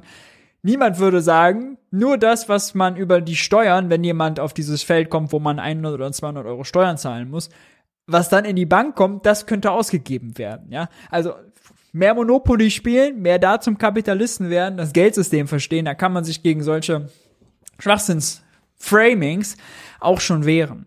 Ja, und es ist wirklich nochmal ganz klar, warum das neoliberale Maggie Thatcher vorneweg genutzt haben, nämlich weil sie einen kleinen Staat wollten, der äh, privatisiert, der der Wirtschaft freie Hand lässt, ja, und dafür musste der Staat natürlich äh, sozusagen finanziell eingeschränkt werden. Das hilft dann sehr. Und wenn man immer sagt, ja, wenn der Staat ja fremdes Geld ausgibt und die Leute geben ihr eigenes Geld aus, dann ist ja klar, Haftungsprinzip, der Staat gibt das Geld nicht vernünftig aus und dann kommt das Beispiel Berliner Flughafen, Geldverschwendung und äh, der Bahnhof in Stuttgart und und und und die Reichen, die sind ja alle, ah, die geben ihr Geld total gut aus, ja, und da muss man das nur bei den Reichen und bei den Unternehmern lassen. Die wissen es schon sehr gut und dann ist das ja viel, viel effizienter, als wenn der Staat das macht. Ne? Der Originalsatz von Maggie Thatcher 1980 oder 81 wann das war, äh, ist dann There is no such thing as public money, there is only taxpayers money. Zu Deutsch sowas wie staatliches Geld gibt es nicht. Es gibt nur das Geld seiner Steuerzahler. Und dann hat sie sinngemäß noch hinterhergehauen und ist irgendwie kein Zeichen geistiger Gesundheit, wenn man davon ausgeht, dass der Staat für immer über seine Verhältnisse leben kann oder so. Ja. Das zum einen. Das zweite ist, die Kosten oder die, die, die Zahlen, die der Staat an Überweisungen tätigen muss, um Bürgergeldempfänger zu bezahlen, sind, sind lächerlich gering im Vergleich zu anderen Ausgaben, ja. 100 Milliarden für die Bundeswehr winken wir durch. Interessiert uns überhaupt nicht. Oh, 2 Milliarden mehr fürs Bürgergeld. Oh, weil das Schonvermögen erhöht wird, weil es eine Vertrauenszeit gibt und bei 50 Euro mehr, äh, weil, wir, weil wir den 50 Euro mehr äh, Existenzminimum gönnen oh nee, wer soll das denn alles bezahlen? Also das geht ja gar nicht. Ja? Da sind uns die Maßstäbe sowas von verrutscht. Wir sind erstens im falschen Framing und zweitens haben wir die völlig falschen Maßstäbe und drittens spielen wir mit dem gesellschaftlichen Zusammenhalt. Das ist eine wirklich eine also es ist kann ja gar nicht die Worte für finden, wie schräg diese Debatte ist und mit von Tag zu Tag wird sie schräger. Ich bin froh, wenn sie ähm, vorbei ist. Mindestlohn, Geringverdiener arbeiten. Äh, wie wichtig ist das Kriterium, dass jemand, der vom Staat, von der Gemeinschaft unterstützt wird, weniger haben sollte als jemand, der ein geringes Einkommen hat? Na, ist das der Maßstab? Also muss man sozusagen die Unterstützung so weit drücken, damit der Abstand zur Arbeit gewahrt ist? Na, ich finde, die öffentliche Meinung ist da relativ klar. Also ein Großteil der, der Deutschen findet, dass das Bürgergeld falsch konzipiert ist, dass sozusagen sich äh, gering verdienende Arbeit nicht lohnt. Im Osten sagen 70 Prozent, dass ähm, Arbeitnehmer mit geringem Verdienst schlechter gestellt werden gegenüber denjenigen, die Bürgergeld beziehen. Und äh, das muss man einfach annehmen. Also wir wollen alle nicht eine Neiddebatte. Das würde ich, mhm. Da würde ich auch mitgehen, weil sie wird ja gerade geführt.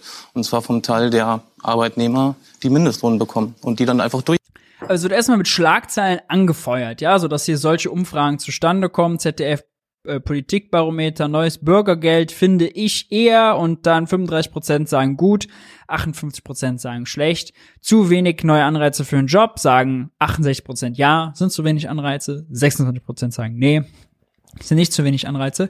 Aber das ist ja erstens befeuert dadurch, dass nur diejenigen, die in dem System drin sind, das auch wirklich verstehen. Was bekommen sie?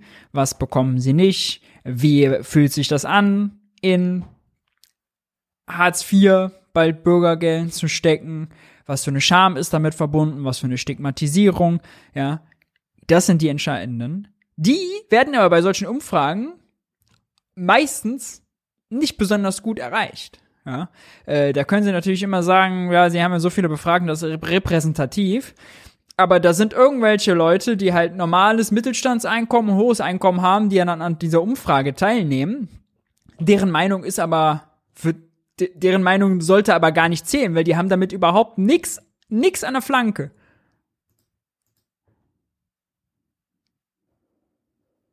Genau, wie die Fragen gestellt waren, ist dann durchrechnen, was habe ich nächste Frage. netto raus und was hat der andere netto raus. Ich glaube, es ist aber wichtig, dass wir uns da fragen, warum wird diese Neiddebatte geführt, nämlich was haben wir denn für ein Bild von Arbeitslosigkeit? Es ist auch ein Bild von ähm, ich stehe morgens um halb sechs auf und da dreht sich jemand um neun Uhr nochmal um und kriegt quasi das gleiche Geld wie ich.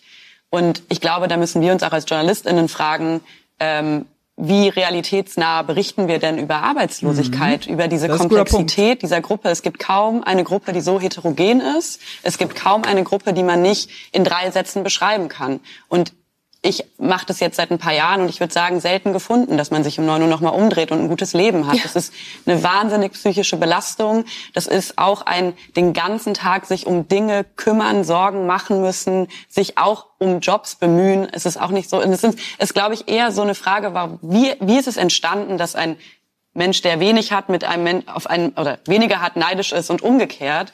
ähm, anstatt dass man sich miteinander solidarisiert und sagt, ey, uns geht's hier unten, und das sind fünf, fast 50 Prozent, wenn man sie zusammenrechnet, einfach zu schlecht. Und das ist, glaube ich, finde ich, der Punkt. Also, das ist ein sehr guter Punkt von äh, Frau Thomé. Es gibt aber noch einen ganz anderen Punkt, der im kompletten Journalismus vernachlässigt wird, äh, nämlich der, dass immer nur darüber geredet wird, was ist die Verantwortung derjenigen, die einen Job suchen, der Arbeitslosen, ja? Da wird immer gesagt, ja, wir haben ja so viel Arbeitskräftemangel und Fachkräftemangel und da kann ja jeder, wenn er wollte, könnte ja einen Job haben, ja. Wenn sich nur jeder anstrengt und gut genug ausgebildet ist äh, und weiterbildet und flexibel ist und schlechte Löhne und weite Anfahrtswege akzeptiert, dann könne jeder einen Job haben, ja. Nur wenn das so ist, These, dann könnte man ja sagen, ah, es liegt an den Arbeitslosen, die tun leider nicht genug, ja. Aber die Realität ist leider eine andere. Wir müssen nicht über die nicht über die Verantwortung der Arbeitslosen sprechen, primär müssen wir über die Verantwortung der Wirtschaftspolitik mal sprechen, denn es gibt zu wenig Jobs. Wir haben offiziell 2,5 Millionen Menschen, die arbeitslos sind. Da sind rausgerechnet diejenigen, die am Stichtag Durchfall, eine Grippe oder Fieber hatten oder Corona erkrankt waren. Da sind rausgerechnet diejenigen, die schon über 58 sind, wo man sagt, oh, da ist ein schwerer Job zu finden, den rechnen wir mal lieber aus der Arbeitslosenstatistik raus, damit die Arbeitslosenstatistik besser aussieht. Da sind rausgerechnet Leute, die in Umschulungen und Weiterbildungen sitzen für Jobs, die gar nicht existieren. So, das sind ungefähr eine Million Menschen. Also aber schon mal 3,5 Millionen offizielle Vollzeit Arbeitslose, wenn man so will. Obendrauf haben wir über drei Millionen Unterbeschäftigte. Ja, wenn wir jetzt annehmen, jeder Unterbeschäftigte, also unterbeschäftigt heißt, jemand äh, hat einen Job, will aber mehr Stunden arbeiten. Ja, wenn wir jetzt mal annehmen, jeder von den drei Millionen Unterbeschäftigten würde gerne zehn Stunden mehr arbeiten. Vielleicht ist auch mehr, vielleicht ist auch weniger, muss man dann nochmal genau reingucken. Dann kommt man überschlagsweise nachher auf eine Zahl, wo man sicher sagen kann, okay, wir haben ungefähr eine Arbeit, Leute, die einen Job suchen, in Höhe von vier Millionen Vollzeitäquivalenten. Mehr Personen, weil nicht alle einen Vollzeitjob suchen, aber Vollzeitäquivalente. Gleichzeitig haben wir 1,9 Millionen offene Stellen. Ja, die, das Statistische Bundesamt gibt nur 800.000 aus. Dann gibt's noch die äh, IAB, die hat immer so eine äh, Befragung, die befragt dann Unternehmen stichprobenweise, ja, wie viele offene Stellen haben sie denn, wie konnten sie nicht besetzen, bliblablub. So, und da kommt dann raus äh, 1,8 Millionen. Ja. 1,8 Millionen offene Stellen, 4 Millionen Arbeitslose. Von diesen 1,8 Millionen offenen Stellen sind ungefähr jeder Sechste mit äh, Qualifikationsmerkmal Hochschulabschluss, jeder Vierte gar keine Anforderungen für einen Abschluss und alles dazwischen ist Berufsschulabschluss. Ja. So, ist jetzt einfache Mathematik, die wir jetzt zusammen durchgehen. Da merkt man ziemlich schnell, wir haben ein Problem, dass zu viele Menschen, zu viele Arbeitslose auf zu wenig Jobs kommen.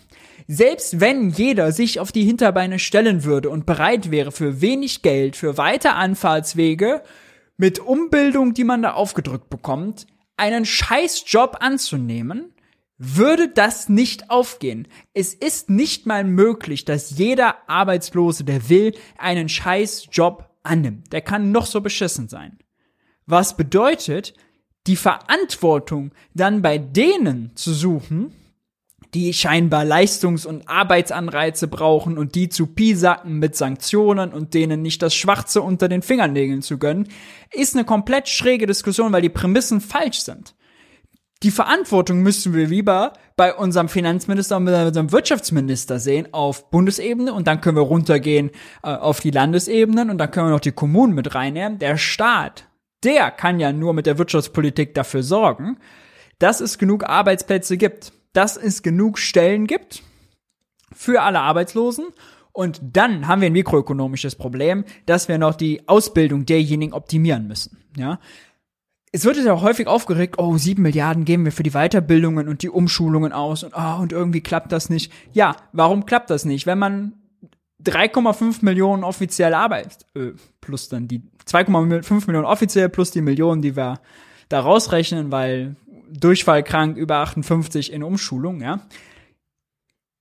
Warum funktionieren da die Umschulungen nicht? Na nun, die Leute, die wir Umschulung schicken, werden ja teilweise für Jobs ausgebildet, die es überhaupt nicht gibt. Ja, weil wir einen Jobmangel haben. Es wird immer über Arbeitskräftemangel gesprochen. Wir haben aber in erster Linie auch in Deutschland immer noch einen Jobmangel. Wenn man dann noch die Menschen hinzunimmt, die jetzt auch noch zu uns dazukommen, dann wird das ja nur noch größer. Ja? Dann gibt's ja noch mehr Leute, die sich auf die knappen Stellen bewerben. Ich vergleiche das immer gern mit dem Spiel Reise nach Jerusalem. Nicht jeder kann einen Stuhl finden, weil es zu wenig Stühle gibt. Ja, dann alle Leute dafür verantwortlich zu machen oder am Ende denjenigen, den den Stuhl nicht findet, dafür zu verantwortlich zu machen, ziemlich lame. Und diese, diese Prämisse haben wir nicht geklärt. Ja, das ist absolut essential, um das Grundproblem zu lösen. Aber die Wirtschaftspolitik ist aus der Verantwortung komplett raus. Immer nur Finger auf die Arbeitslosen. Die müssen sie an sich selber arbeiten. Ja? Und bloß nicht, oh, falsche Anreize. Nicht einmal wird darüber gesprochen. Ja, wir haben ein Matching-Problem auf dem Arbeitsmarkt. Ja, haben wir zum Beispiel eben gesehen. Wir wollen Wärmepumpen einbauen. Es gibt nicht genug Leute, die Wärmepumpen einbauen können. Ja? Fachkräfteproblem. Mikroökonomisches Problem. Stimmt. Bildungspolitik, Wirtschaftspolitik, Arbeitspolitik gefragt. Frau Stark-Watzinger, Herr Heil, Herr Habeck. Ja? Bitte, Randa. Herr Finanzminister Lindner, geben Sie noch Geld dafür frei. Makroökonomisch ist das Problem anderes. Makroökonomisch ist immer noch das Problem, wir haben zu viele Menschen, die einen Job suchen und zu wenig Jobs. Es gibt einen Jobmangel, kein Arbeitskräftemangel. Wer Arbeitskräftemangel sagt, sagt ja, oh, es gibt äh, nicht, es gibt, wie viel haben wir, 1,8 äh, Millionen offene Stellen, von denen ein Viertel ohne Abschluss, ohne äh, Berufsabschluss sozusagen sind. Ja, sind also über den Daumen äh, gepeilt, jeder vierte 500, 400.000. 400.000 offene Stellen ausgeschrieben ohne Jobabschluss. Und jetzt haben wir vier Millionen Vollzeitäquivalente, die einen Job suchen, mit diversen Ausbildungen, ja, auch Menschen ohne Schulabschluss. So, und das soll nicht auf, also, kann, kann mir doch keiner, kann mir doch keiner erzählen, dass das nicht aufgeht. Ja? Und das wird nicht einmal korrigiert. Ich habe nicht einen Artikel gelesen in der deutschen Presse, vor allem nicht äh, von, von Wirtschaftsjournalisten, die mal diese Zahl gegenüberstellen. Ja, immer wird über die offenen Stellen und Arbeitskräftemangel und Fachkräftemangel, aber niemand rechnet mal hoch, was haben wir denn eigentlich an Leuten, die mehr Jobs suchen?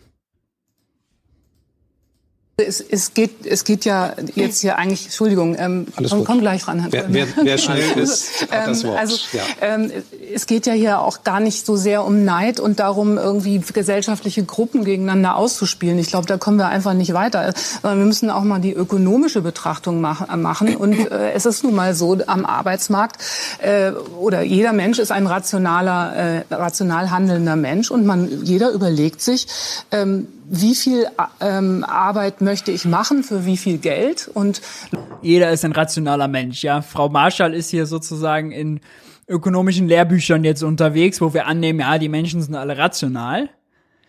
Machen Ökonomen auch immer noch beim Thema Inflationserwartungen und gehen davon aus, wenn die Inflationsrate hoch ist, dann würden die Menschen ihre Käufe vorziehen, weil es ist ja günstiger heute, das iPhone, das Möbelstück und das Auto zu kaufen, statt wenn die Inflationsrate gestiegen ist. Deswegen erhöhen sie die Zinsen und wollen die Inflationsrate, äh, die, die, die Konjunktur niederknüppeln, um die Inflationserwartungen runterzubringen. Die Realität ist eine ganz andere. Wenn die Preise steigen, haben die Menschen Angst, dass sie über die Wupper gehen und fangen an zu sparen, kürzen nicht notwendige Ausgaben, müssen viel mehr Geld bei der Tanke, beim Gasversorger und im Supermarkt lassen und die Konsumstimmung fällt auf Rekordtief. Ja. So viel zum Thema rationale Konsumenten und äh, Realitätsnähe unserer Ökonomenzunft. Lohnt es sich vielleicht doch eher, ähm, eine staatliche Hilfe anzunehmen, als mir irgendwie mühsam einen Job äh, ähm, zu besorgen, auf den ich auch überhaupt gar keine Lust habe.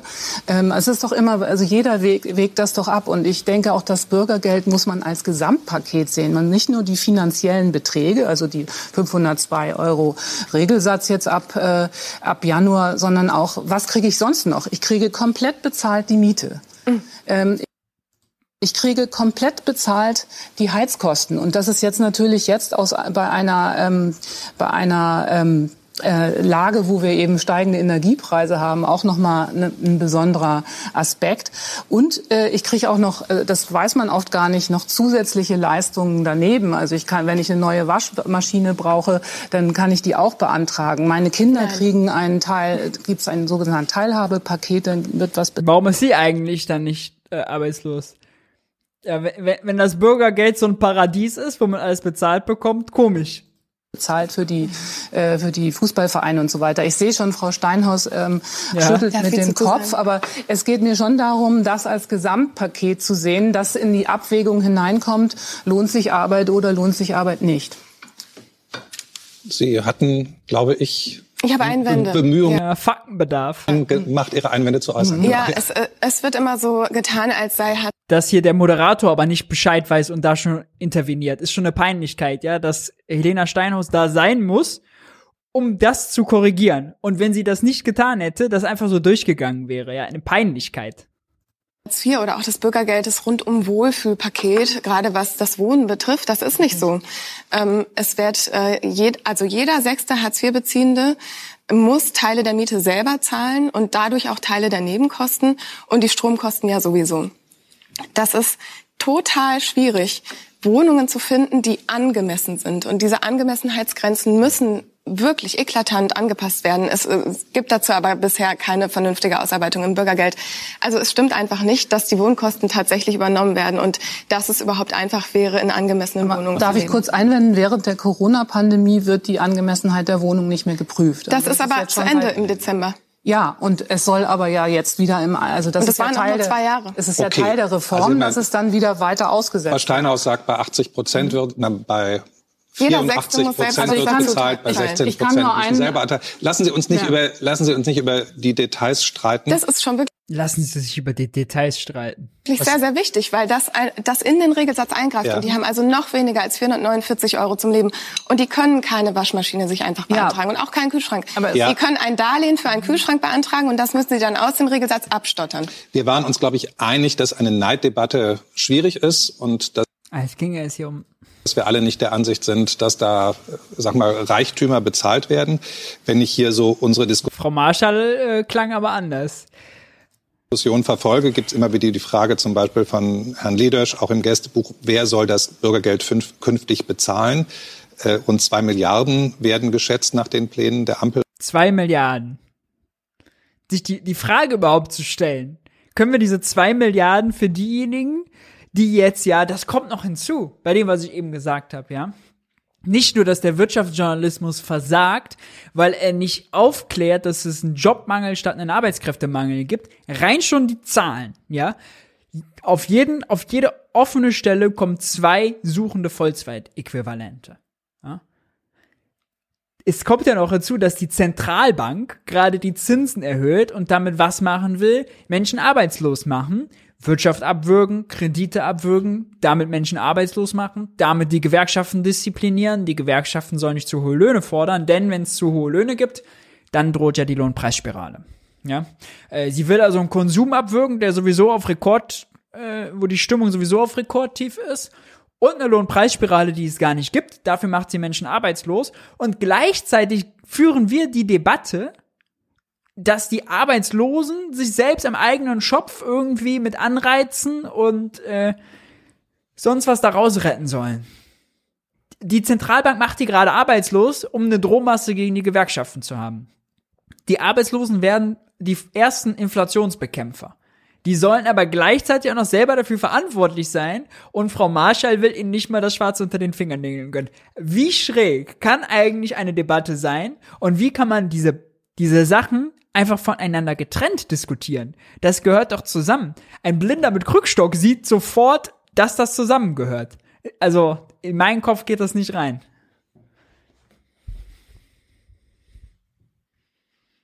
Regierung, die das Ganze mehr kostet.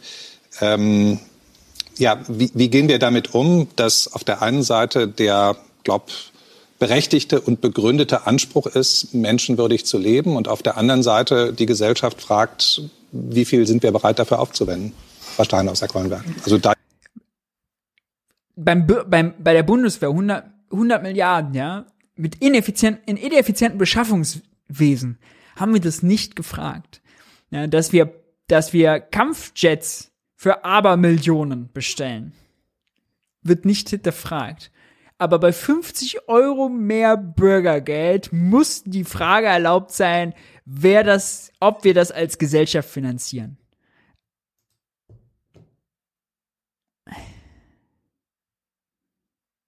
ich Sie eben unterbrochen habe, bitte.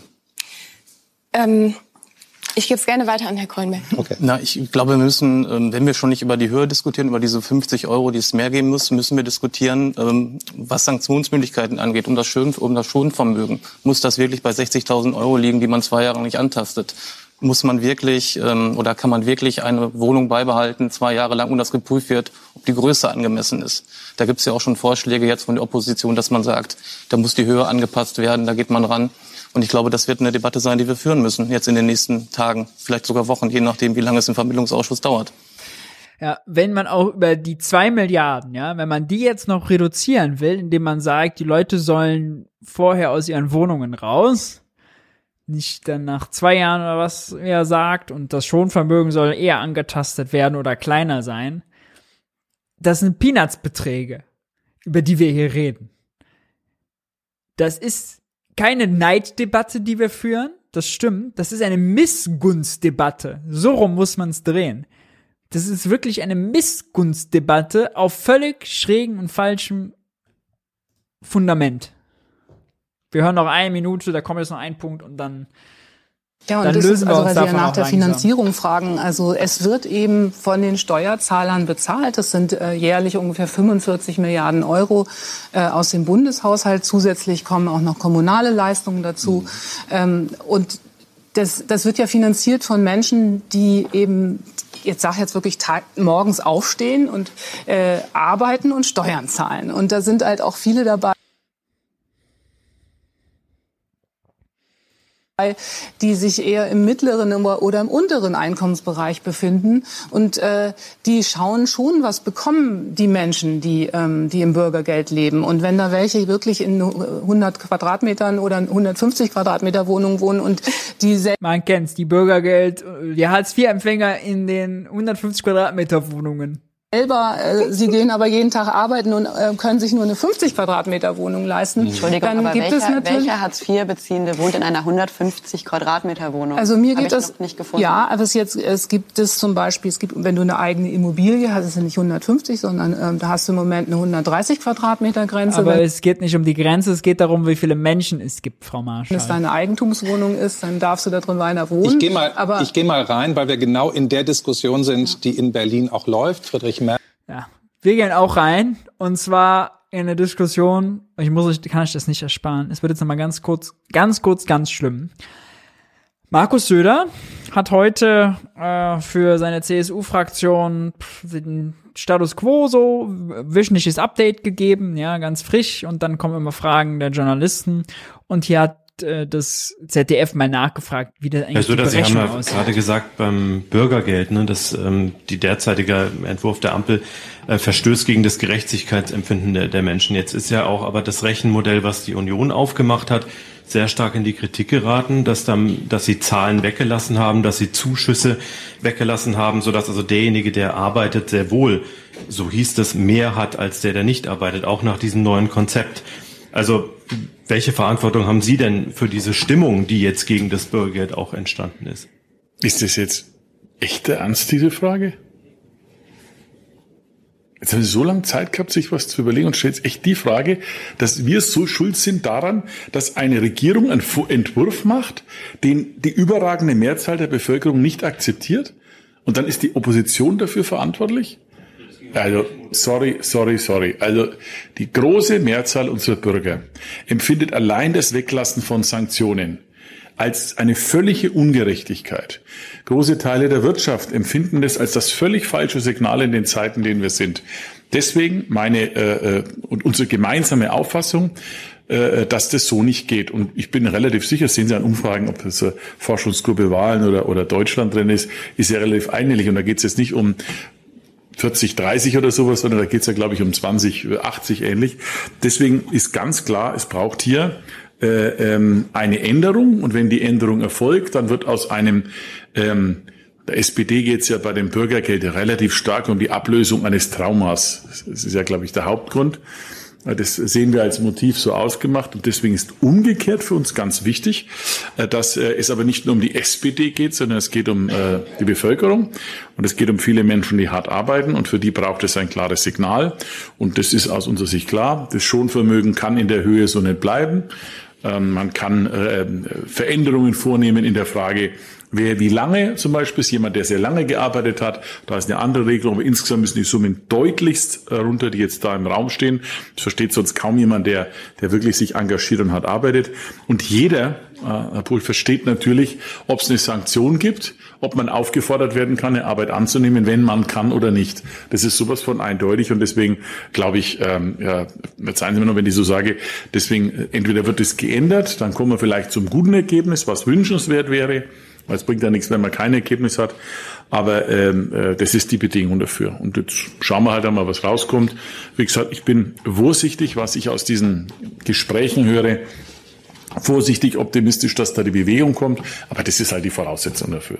Aber zu sagen jetzt halt, dass die Mehrzahl der Bevölkerung was ungerecht empfindet, sei jetzt der Martin Huber schuld, ja, ähm, oder ich, das würden wir so nicht sehen. Also wenn dann ja der Söder Markus oder der Huber Martin, ja, wenn schon richtig. Daran, also Fragen nicht beantwortet, sie selbst als Opfer inszeniert und gleichzeitig noch äh, Fake News verbreitet, weil es ist ja nicht so, dass die Sanktionen vollständig ausgesetzt waren. Ja, und das ist auch von Sanktionen ist eine ganz kleine äh, Minderheit mehrmals sozusagen von betroffen. Ja, und äh, der Rest macht alles da pünktlich und liefert ab und verhält sich vernünftig. Und nicht mal die Zahlen bei den Mehrheiten hat er drauf. Ja, weil das hier ist Forschungsgruppe Wahlen für das ZDF, für das ZDF Politbarometer, nicht für den ARD Deutschland Trend. Und nein, es sind nicht 80-20, es sind 58 zu 35. Hm. Nicht mal das hat er drauf. Jedes Wort, was aus seinem Mund kommt, muss man wirklich überprüfen, weil es entweder aus der Hüfte geschossen ist oder absichtlich falsch. Da mögen andere drüber urteilen.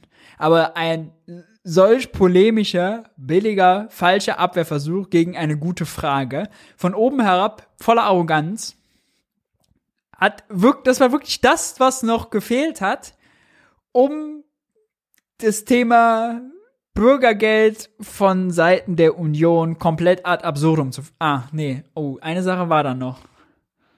Oh, da war eine Sache noch, die kann ich euch, die kann ich euch leider nicht ersparen. Eine Sache, da war ja noch was. Eine Sache war da leider noch. Markus Söder hat ja noch einen PR-Termin wahrgenommen. Die Süddeutsche titelt Söders Tafelinszenierung ist scheinheilig und zynisch.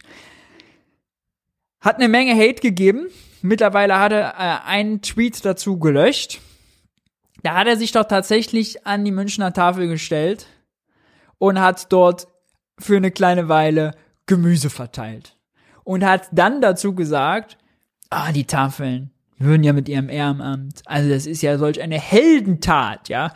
Tafeln in Bayern würden die jetzt mit einer Million unterstützen. Allein die Tafel in München spenden sie 25.000 Euro hin, ja. 25.000 Euro einmalig für 20.000 Bedürftige, die allein Woche für Woche zur Münchner Tafel kommen.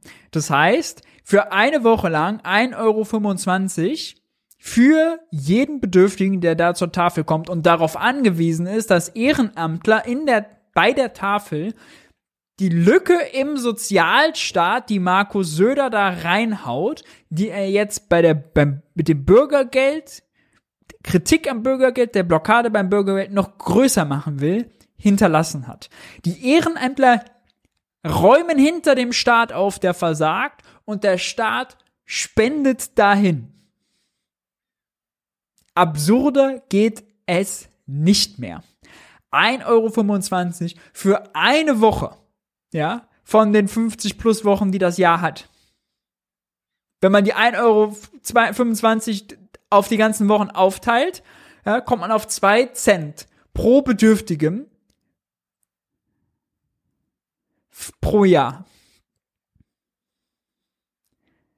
So viel Zynismus kann einem gar nicht einfallen, ja. Selbst geskripteter Zynismus wäre nicht so schlimm.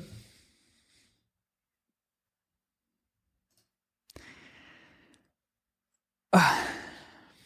Mal durchatmen. Durchatmen. Wir gehen weiter.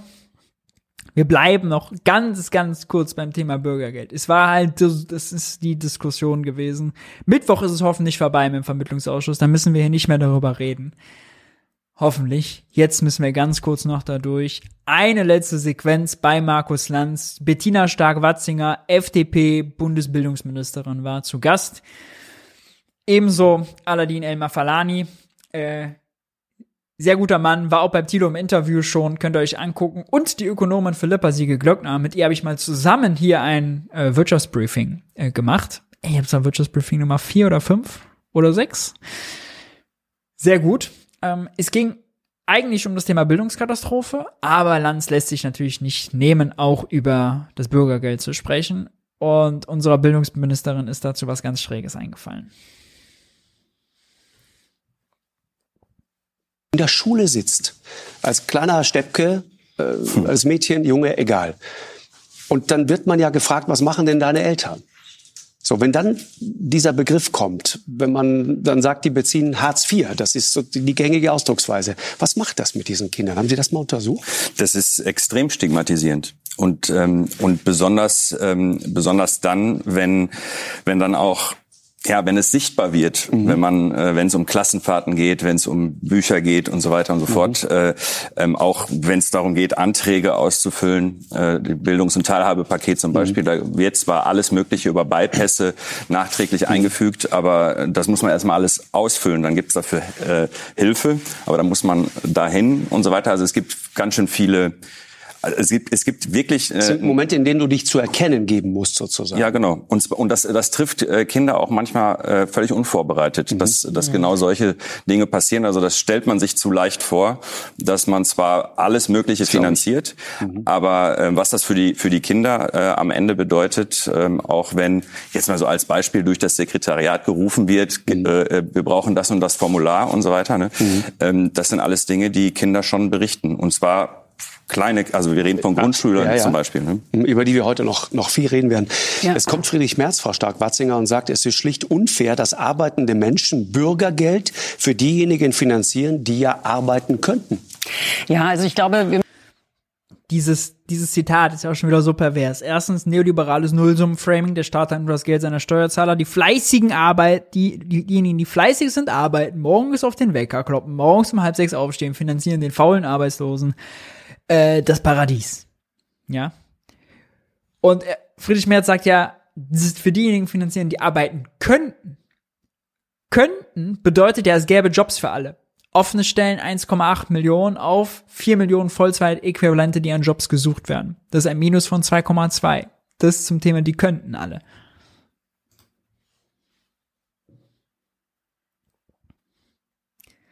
Wir müssen in der Diskussion natürlich äh, zwei Dinge beachten. Und das kam eben hier schon zur Sprache. Das ist vollkommen selbstverständlich, dass wir in einer Solidargemeinschaft sind und wenn jemand vorübergehend die Hilfe braucht von der Gemeinschaft, dass er sie bekommt. Und ich glaube, im Augenblick ist ja die Diskussion drum, was für Pflichten haben dann die Personen, mhm. die die Unterstützung bekommen. Und da haben Sie ja eben auch schon äh, die Karenzzeit angesprochen. Und ich glaube, ähm, erstmal muss man mit dem Mythos aufräumen, dass überhaupt gar keine Pflichten mehr wären und keine Sanktionsmöglichkeiten. Wenn man mhm. nämlich nicht zu Terminen kommt, wird weiter sanktioniert. Und die Höhe der Sanktionen ist ja auch durch das Bundesverfassungsgericht ähm, klar festgestellt mhm. worden. Und ich glaube, da geht es jetzt einfach auch in dem, in dem Vermittlungsausschuss. Ähm, eben diese, dieses, diese Balance zu finden zwischen dem ähm, klar Anspruch auf äh, Solidar, äh, Unterstützung von der Solidargemeinschaft. Wir haben ja auch schon gehört, das ist nicht kein schöner Zustand und mhm. gleichzeitig auch Fairness gegenüber denen, die es zahlen. Und ich glaube, das mhm. ist Unterstützung durch die Solidargemeinschaft und Fairness gegenüber denjenigen, die es zahlen. Wie wär's denn mal Verantwortung für diejenigen, die wirtschafts- und finanzpolitisch für dieses Land verantwortlich sind, die für die Konjunktur verantwortlich sind und die eigentlich dafür verantwortlich sein sollten, für Vollbeschäftigung zu sorgen. Unser Finanzminister macht das nicht, weil er Spar, äh, einen Sparwahn hat und gleichzeitig ja die EZB öffentlich aufgefordert hat, die Zinsen zu erhöhen, was sie jetzt gemacht hat, mit dem einzigen Ziel, Konjunktur niederknüppeln, Arbeitslose erzeugen, Gewerkschaften disziplinieren, Lohnpreisspirale verhindern und damit hoffen, dass die Inflationsrate runterkommt, die, nebenbei gesagt, nicht mal davon getrieben wird, sondern ganz klar von den Energiepreisen.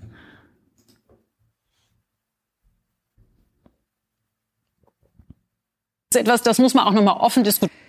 Aber wenn ihr jetzt dachtet schon, ne, das wäre schon alles absurd, jetzt gleich fällt ein Satz, der ist so neben, nebenläufig gefallen, den haben viele gar nicht mitbekommen. Aber unglaublich. Hört jetzt genau hin und ausbalancieren, damit eben das Stigma nicht in der Gesellschaft ist. Aber ich glaube, ähm, dieses, dieses Gefühl, dass ähm, vielleicht diejenigen, die sich anstrengen, ähm, nicht die, ähm, die Resonanz in der Gesellschaft oder auch in der Politik haben, das muss man schon ernst nehmen. Deswegen ja auch mit Blick auf die Inflation das Inflationsausgleichsgesetz, um eben alle Bereiche der Gesellschaft zu unterstützen, zu entlasten und auch Perspektiven zu geben. Das heißt, nur für den Fall, dass es durchgegangen ist. Hört noch mal hin hört, das ist nicht kein schöner Zustand und mhm. gleichzeitig auch Fairness gegenüber denen, die es zahlen. Und ich glaube, das mhm. ist etwas, das muss man auch nochmal offen diskutieren und ausbalancieren, damit eben mhm. das Stigma nicht in der Gesellschaft mhm. ist. Aber ich glaube, mhm. ähm, dieses, dieses Gefühl, Jetzt. dass mhm. ähm, vielleicht diejenigen, die sich anstrengen, ähm, nicht die, ähm, die Resonanz in der Gesellschaft oder auch in der Politik haben, das muss man schon ernst nehmen. Deswegen ja auch mit Blick auf die Inflation das Inflationsausgleichsgesetz, um eben alle Bereiche der Gesellschaft zu unterstützen, zu entlasten und auch Perspektiven zu geben. Lanz lässt das durchlaufen, weil er schon beim nächsten Punkt ist. Was sie hier sagt, ist, dass diejenigen, die hohe Einkommen erzielen, die sich anstrengen, sagt sie, ja, damit meint sie die Spitzenverdiener, nicht die Anerkennung in der Gesellschaft und der Politik bekommen, die sie vielleicht verdienen, weil sie ja den faulen Arbeitslosen das Bürgergeld finanzieren und deswegen haben sie das Inflationsausgleichsgesetz ja auch gemacht, was ja den Einkommenssteuertarif nach rechts verschoben hat, was dafür gesorgt hat, dass ein Single-Spitzenverdiener, Top 1% der Einkommensbezieher, 1300 Euro an Steuern spart und ein äh, Geringverdiener 300 Euro, die Teilzeitkassiererin gegen null, je nachdem wie viel sie arbeitet, weil sie keine Einkommensteuer zahlt, um diesem Missstand, dass ja die Spitzenverdiener nicht genug Anerkennung bekommen und nicht genug Lobby in der Politik haben, endlich auch mal bedacht werden von der Politik. Schräg formuliert, aber wenn man sich das mal durch den Kopf gehen lässt, ja, es ist auch einfach faktisch falsch. Die Steuern in den letzten Jahren wurden für Leute mit kleinem Einkommen erhöht. Wir haben zum Beispiel die Mehrwertsteueranhebung von 16 auf 19 Prozent. Wir haben jetzt schon wieder, dass die Sozialbeiträge, Zusatzbeitrag, gesetzliche Krankenversicherung erhöht wird, weil Christian Lindner das Loch von Karl Lauterbach in der Gesundheitsversicherung der gesetzlichen nicht schließt. Oder Scholz hat das bei der CDU noch gemacht für Jens Spahn. Lindner macht das nicht. Deswegen steigen jetzt für die gesetzlich Versicherten die Beiträge, was für Leute mit kleinem Einkommen bedeutet plus 0,3 Prozentpunkte. Für Leute mit großen Einkommen, die können natürlich lachen darüber, weil es gibt ja die Beitragsbemessungsgrenze, ja, die da bei 5000 Euro ungefähr liegt. Ganz vereinfacht. Für den jeden Euro darüber, den sie verdienen, fällt gar keine Krankenversicherung an. Außer sie sind privat versichert, haben sie mit der Erhöhung sowieso nichts an der Mütze ja, die werden davon verschont. Spitzensteuersatz, Unternehmenssteuersatz wurde in den letzten zwei Jahrzehnten gesenkt, ja. Wir waren noch nie so niedrig bei der Einkommensbesteuerung. Und sie erzählt uns hier, dass wir mehr Politik, Lobbyismus, äh, Lobby in der Politik und Anerkennung in Politik und Gesellschaft für die Spitzenverdiener brauchen. Man kann sich das nur schwerlich ausmalen.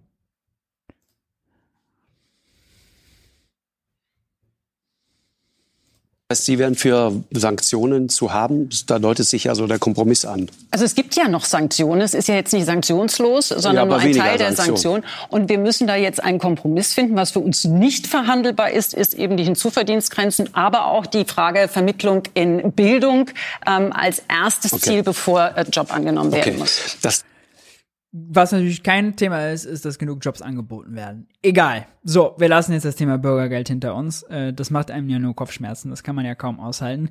Wir kommen zum Thema Bildung. Vermögen, die natürlich durch Schulden auch äh, gefüllt sind. Da haben wir eben drüber gesprochen. Und ich sehe Kontext ist jetzt hier, dass äh, Philippa Siege-Glöckner, die Ökonomin, gesagt hat, ah, Schuldenbremse nicht so klug. Äh, wir machen äh, ja vor allem die Schulden trotzdem in sozusagen Schattenhaushalten, Nebenhaushalten, Bundeswehr-Sondervermögen, Klima- und Transformationsfonds, Wirtschaftsstabilisierungsfonds. Ist ja nicht so, dass wir die nicht mal machen würden, aber halt nicht für alles. Und jetzt äh, will sie das korrigieren. Und das ist relevant für Bildung. Ich sehe das etwas anders. Warum sehe ich das anders? Weil das Sondervermögen natürlich mit ganz bestimmten Regeln versehen ist, ganz bestimmten Kriterien, wofür das Geld ausgegeben werden kann. Denn wenn wir jetzt diese Verschuldung machen, wir haben es für die Bundeswehr gemacht, ähm, weil wir gesehen haben, wir müssen dringend unsere Bundeswehr überhaupt verteidigungsfähig machen. Plus wir haben gesehen, dass die Macht des Wortes in der Diplomatie auch nur wirkt, wenn wir auch eine reale Macht dahinter stehen haben. So, das heißt, das musste äh, passieren. Aber es soll eben auch genau dafür ausgegeben werden. Denn das Aufheben der Schuldenbremse ähm, heißt ja nicht, dass dann das Geld wirklich nur in Investitionen fließt sondern dann müssen wir uns keine Prioritäten mehr setzen. Und ich bin bei Ihnen, Herr Lobo, zu sagen, wir müssen in die richtigen Dinge investieren okay. und das Geld richtig ausgeben. Weil ein Punkt muss man noch mhm. sagen. Keine Prioritäten ist natürlich falsch, weil die Priorität dann wäre nicht, halten wir die Schuldenbremse ein, sondern haben wir genug Ressourcen, um alles umzusetzen, was wir wollen, ja keine Investitionen zu wollen, ist als Bildungsministerin besonders schräg, weil das meiste, was in Bildung gebraucht wird, ist jetzt, also, oder gerade bei Bildung ist ein Großteil halt Personal.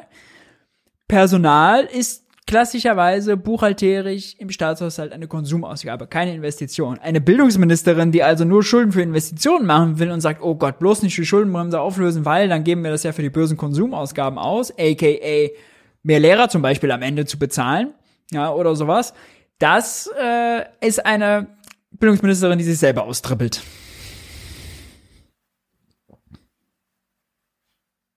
Wir haben ja gesehen in den letzten Monaten, dass das also Schulden machen, Schulden machen und die Zinsen sind niedrig. Das funktioniert ja nicht mehr. Wir haben jetzt einen Sprung im Bundeshaushalt auf weit über 30 Milliarden Euro ähm, Zinszahlungen. Was ist das für Geld, das ich für Bildung ausgeben könnte, so. wenn es nicht die Schulden gäbe? Und deswegen ist es richtig, dass Ihr Finanzminister und Parteikollege, Parteichef sogar, Christian Lindner, hat die Zentralbank angebettelt und öffentlich angezählt. Jetzt bitte erhöht endlich die Zinsen, damit die Inflation bekämpft wird. Weder wird damit die Inflation bekämpft, noch sonst was, aber nur weil die EZB die Zinsen erhöht hat, muss der deutsche Staat jetzt ja auf die Anleihen, die sie jetzt verkaufen, mehr Zinsen zahlen. Auch auf laufende Anleihen, weil die teilweise variabel verzinst sind, ja. Diese 30 Milliarden müssen die also zahlen, weil die es selber wollten. Der Finanzminister wollte diese 30 Milliarden zahlen, weil er wollte ja die höheren Zinsen. Sich jetzt als Opfer darzustellen und noch der Bildungsministerin für Bildungsversagen auch noch eine Ausrede zu liefern, das ist eine selbst verursachte Ausrede, die man selber toll fand. Zweitens, fehlen kann man die 30 Milliarden ja nur nicht ausgeben, wie Philippa Siegel-Glöckner vorher in dem Ausschnitt, den wir nicht gesehen haben, erklärt hat, weil wir die Schuldenbremse haben. Nicht, weil wir die Schulden haben, wie sie sagt, sondern weil wir die Schuldenbremse haben. Ist ja nicht so, dass wir keine Euros mehr bekommen, sondern wir dürfen die Euros nicht mehr ausgeben, weil wir sonst die politische Spielregel Schuldenbremse ein, äh, nicht einhalten. Ja. Eine Verquerung der Tatsachen wieder. Erstens, ihr seid nicht Opfer, ihr wolltet das politisch. Zweitens, Problem sind nicht die Schulden, sondern die Schuldenbremse, die politische Regel, nicht die ökonomische Realität. Man sagt, wir haben Steuereinnahmen und die müssen wir für das Richtige ausgeben. Und ich glaube, wir alle sind uns einig, dass Bildung Priorität haben soll. So, das Geld, das nicht da ist. Gleichzeitig jetzt, aber Bildung sollte Priorität haben. Ja, aber, aber, aber, aber. Ähm, Ihr Etat, Frau Stark-Watzinger, 21,5 Milliarden, ja? Bildungsetat. Ja. 21,5 Milliarden. Nein, Sie es ist nicht Bildungsforschung, Bildung und Forschung. Bildung und Forschung, ja. okay. Wie viel davon geht in Bildung? Ähm, das ist ähm, Forschung haben wir mehr, weil das ja auch mehr Bundesebene ist. Mhm. Ähm, und es sind aber sehr, sehr viele Bund-Länder-Vereinbarungen, die wir ähm, in dem Etat haben. Das heißt, da merken wir schon, da, da gibt es schon das Problem. Wir können es noch nicht mal genau sagen. Doch, das kann man natürlich in ja, Zahlen nochmal durchdefinieren. Sie waren auf jeden Fall, ich will Sie ausdrücklich loben, erfolgreich. Sie haben den Etat um 900 Millionen sogar nach oben verhandelt. Ja, Sie kennen ja auch den Finanzminister sehr gut, deswegen war das wahrscheinlich möglich. So, und das Ergebnis aber, vielleicht schauen wir uns einfach mal die folgenden Bilder an, ist in Teilen zumindest ein Desaster. Gymnasium in Pankow, genau genommen das Gymnasium am Europa so, jetzt wird eine ganz fürchterliche Schule gezeigt. Sportpark. So sieht's da aktuell aus. Und es ist nicht die einzige Schule wahrscheinlich in Deutschland, in der es so aussieht. Kennt irgendjemand hier in der Runde diese Schule? Sie Nein. kennen die. Sie, Sie kennen das nicht? Also ich kenne diese Schule nicht. Sie kennen auch diese Bilder nicht? Also ich kenne Bilder von vielen Schulen, aber diese Schule äh, speziell kenne ich nicht, nein. Das heißt, sowas spricht sich dann auch nicht rum bei Ihnen im Ministerium, wenn sowas... Wir wissen über die baulichen Zustände Schulen äh, bundesweit. Es gibt gute Beispiele und schlechte Beispiele. Ja, das ist katastrophal, wenn man das hier sieht, Hm. Herr Mafalani. Baufällig. Ja. Ist, ist das die Ausnahme oder ist das etwas, von dem man sagen muss, leider viel zu oft die Regel? In der, äh, in dem Ausmaß ist es vielleicht nicht überall so, aber die Infrastruktur im Bildungssystem ist ähm, nicht auf dem Stand, auf dem, äh, ähm, auf dem sie sein sollte. Ich meine, das sind mit die einzigen Institutionen in unserer Gesellschaft, die kein Sicherheitskonzept machen konnten während der Pandemie, wo, die, wo man gemerkt hat, die Fenster gehen nicht auf, warmes Wasser geht nicht, Toiletten sind äh, nicht in einem vernünftigen Zustand. Äh, das heißt, äh, wir haben in, auch äh, im Bildungssystem, auch in den, äh, im Hinblick auf die Immobilien und die Grundstücke ein Riesenproblem. Das ist ganz sicher so. Nach lautstarken Protesten hat Frau Giffey jetzt eine Renovierung für äh, 40 Millionen. Also so hoch ist dieser Renovierungsstau. Das ist jahrelang, jahrzehntelang nicht genug in Schulen investiert worden. Ähm, das ist Sascha Lobo sagt, aha. Sascha Lobo hatte vorher auch die Schuldenbremse kritisiert. Kann man ja jetzt ja nur eins und eins zusammenzählen. Wir haben eine Schuldenbremse gemacht. Wir haben sogar schwarze Null unter Schäuble gemacht. Und es wurde nicht genug investiert. Hm.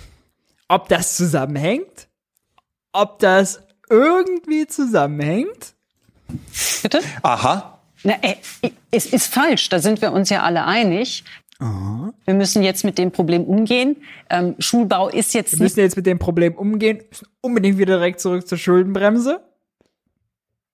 nicht bei mir, das sind die Schulträger vor Ort, aber ich glaube, wir müssen alle zusammen, jeder an seiner Stelle, auch die, die Nichts Konkretes, alle zusammen, ja. Wir müssen alle zusammen. Ich bin die Bildungsministerin, aber wir müssen alle irgendwie zusammen. Geht nur zusammen. Die, Das heißt, Verantwortung Sie, Sie könnten jetzt, wenn, zum Beispiel, lieb. wenn Sie jetzt sagen würden, ich sehe das Problem, ich bin die Bundesbildungsministerin, sind ja nicht irgendwer, ich habe auch diesen, diesen, diesen durchaus beeindruckenden Etat, ich würde jetzt gerne diese Schule renovieren. Sie könnten das gar nicht. Nein, das darf ich grundgesetzlich nicht. Und ist das gut? Wollen wir das weiter so machen? Es wäre gut, wenn wir uns alle Bereiche, die im Bildungswesen mehr Investitionen brauchen, die Modernisierung brauchen, die spezielle Weiterentwicklung brauchen, wenn wir uns die zusammen anschauen und dann die Aufgabenteilung äh, auch haben und dann zusammen für die Finanzierung äh, zusammen streiten. Ja, keine Konzepte, keine Lösung. Äh, so geht die Debatte weiter. Letzter Videoclip, dann kommen wir zu äh, den Fragen. Das wurde gerade schon im äh, Chat nämlich gefragt. Philippa Siegel Glöckner äh, spricht nochmal äh, pragmatisch. Das ist nicht nur das Geld. Wir machen oft Problem. diese Gegenüberstellung und sagen, es ist eben entweder das Geld oder es sind andere Probleme. Mhm. Das gehört doch zusammen. Und der Anspruch sollte sein, Geld gut auszugeben. Also wir Mhm. sagen, wir haben so diese Lagerkämpfe, Schulden oder keine Schulden. Und es geht doch darum, gute Programme aufzusetzen, die eben auch ein bisschen langfristig sind. Und da werden zum Beispiel die Taschenspielertricks zum Problem, weil man es eben nicht langfristig machen kann. Mhm. Also wir können jetzt Geld in der Notlage aufnehmen. Taschenspielertricks meint sie zum Beispiel das Geld an der Schuldenbremse vorbei über den Wirtschaftsstabilisierungsfonds oder für die Bundeswehr 100 Milliarden in den Sondervermögen Bundeswehr, was noch mit zwei Drittel Mehrheit ins Grundgesetz gepackt wird, vorbeigeschoben wird. Diese klassischen Neben- und Schattenhaushalte, wie sie dann genannt in die werden. Tasche stecken und dann nächstes Jahr ausgeben. Mhm. Aber es ist eben nicht so leicht, strukturell mehr auszugeben für Bildung und das auch geplant zu machen, weil wir können ja nicht sagen, oh, das war eine Notlage, Ausnahme und wir machen jedes Jahr Notlage für Bildung. Und wenn wir aber gut diese Programme planen wollen, und ich meine, das fände ich interessant von Ihnen zu hören, wäre es für Sie nicht leichter, wenn Sie wüssten, Sie hätten jetzt 15 Milliarden, um mit dem Problem Bildung umzugehen, und zwar auf die nächsten zehn Jahre jedes Jahr. Dann tun Sie sich doch sicher viel leichter zu planen und systematisch aufzubauen. Wenn Sie schauen, was wir für Steuereinnahmen über Kommunen, Bund und Länder haben, dann sollten wir das Geld zusammenlegen und zusammen überlegen, wie man die Strukturen schafft. Ich will ja nicht sagen, dass Bildung nicht Geld kostet, dass man auch dafür kämpfen muss, dass mehr Geld im System ist. Aber ich glaube, wir müssen auch zusammen die Mittel zusammenlegen und dann ein Gesamtkonzept machen. Natürlich kann man mit 15 Milliarden Euro viel anstoßen, aber es muss ja mit allen geteilt werden. Und ähm, ich bin Keine Antwort auf die Frage, ja. Ist wieder nur dieses Piep, Piep, Piep, wir haben uns alle lieb, wenn wir nur alles zusammen machen, Verantwortung auf Länder und Kommunen und wieder andersrum, keiner ist verantwortlich, Föderalismus, hihihi, können wir uns alle hinter verstecken. Keine Antwort, ja bin wirklich der Meinung, wir haben ja eben auch noch mal über, ähm, über Lehrermangel gesprochen. Wir müssen es kann sogar ein föderales System sein, aber wir müssen schauen, dass wir selbstständige Schulen haben, damit der Lehrberuf attraktiv wird. Ich meine, Sie können es vielleicht aus eigener Erfahrung noch sagen, damit eben nicht das passiert, was Sie eben geschildert haben, ähm, und damit die Gestaltungskraft für Leute, damit es interessant ist, damit man Motivation in den Schulen behält. Und die Länder, die dann mit Blick auf Lehrerausbildung ähm, und Lehrpläne ähm, die Aufgabe haben, und der Bund, der in großen Dingen die Digitalisierung die Verantwortung hat, damit so also, äh, Verantwortungschaos äh, plus F Finanzpolitik Chaos plus keiner ist, also äh, wir müssen es alle nur irgendwie zusammen machen. Das war hart. Das war hart. Jetzt kommen wir finally zum Schluss zu den naiven Fragen Habt ihr Fragen zu der Sendung, zu ökonomischen Themen im Allgemeinen? Äh, wolltet ihr immer schon mal was jung naives zum Thema Wirtschaft, Haushalt, was auch immer fragen? Jetzt ist genau der Moment dafür. Haut es gerne in den Chat, dann beantworte ich das. In der Zwischenzeit sei noch mal äh, darauf verwiesen, Jung und Naiv gibt's nur dank eurer Unterstützung. Wenn ihr Jung und Naiv unterstützen wollt, könnt ihr das äh, über die jetzt eingeblendeten Details machen, stehen auch nochmal unten in der Videobeschreibung. Und wie ihr wisst, bei finanzieller Unterstützung ab 20 Euro werdet ihr namentlich im Abspann verewigt. Jetzt zu euren Zuschauerfragen. Das schiebe ich mal hier rüber. So, schauen wir doch mal rein.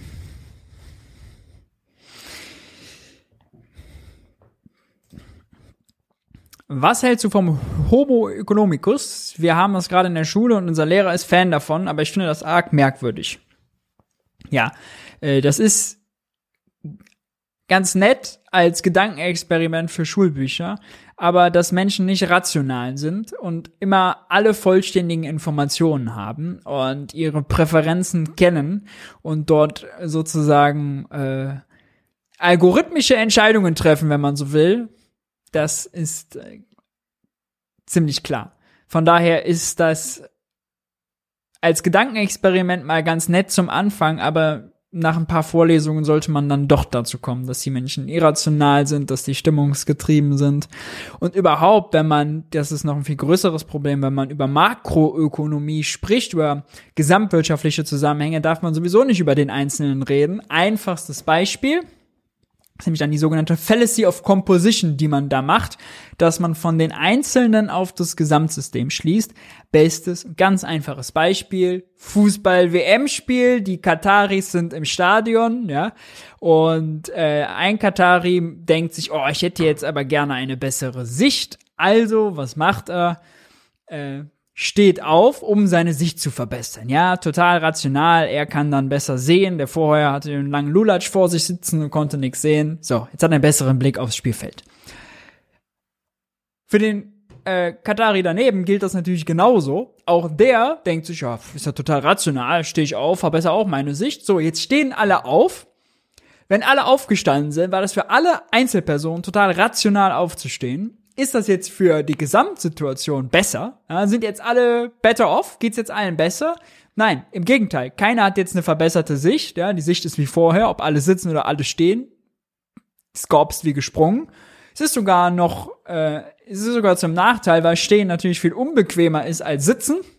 Und weil das Stehen so anstrengend war, ich vermute mal, das ist die Erklärung, mussten sie beim ersten WM-Spiel dann zu zwei Dritteln das Stadion verlassen die haben zwar eine Fußballkultur und WM und ja, alles toll, alles ganz regulär abgelaufen, aber weil die alle so viel stehen mussten, ne, die, die Beine haben nicht mehr mitgemacht, mussten sie alle nach Hause fahren. Ja, sind sie aus dem Stadion raus. Äh, da sieht man eben, das Gesamtsystem funktioniert anders als die Summe seiner Einzelteile und dafür ist es der Homo economicus als Grundmodell, um dann nachher sogar noch Makroökonomie darauf zu machen, nicht geeignet.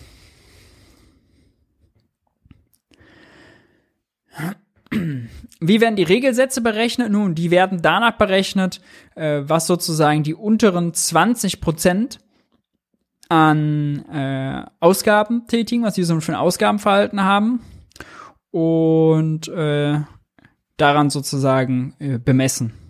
Ja. Große Unterschiede nach äh, ob West, Ost, West, Großstadt, Land gibt's, glaube ich, nicht, außer bei äh, Wohnkosten eventuell. Ja, aber kann ich auch nicht ganz felsenfest äh, sagen tatsächlich.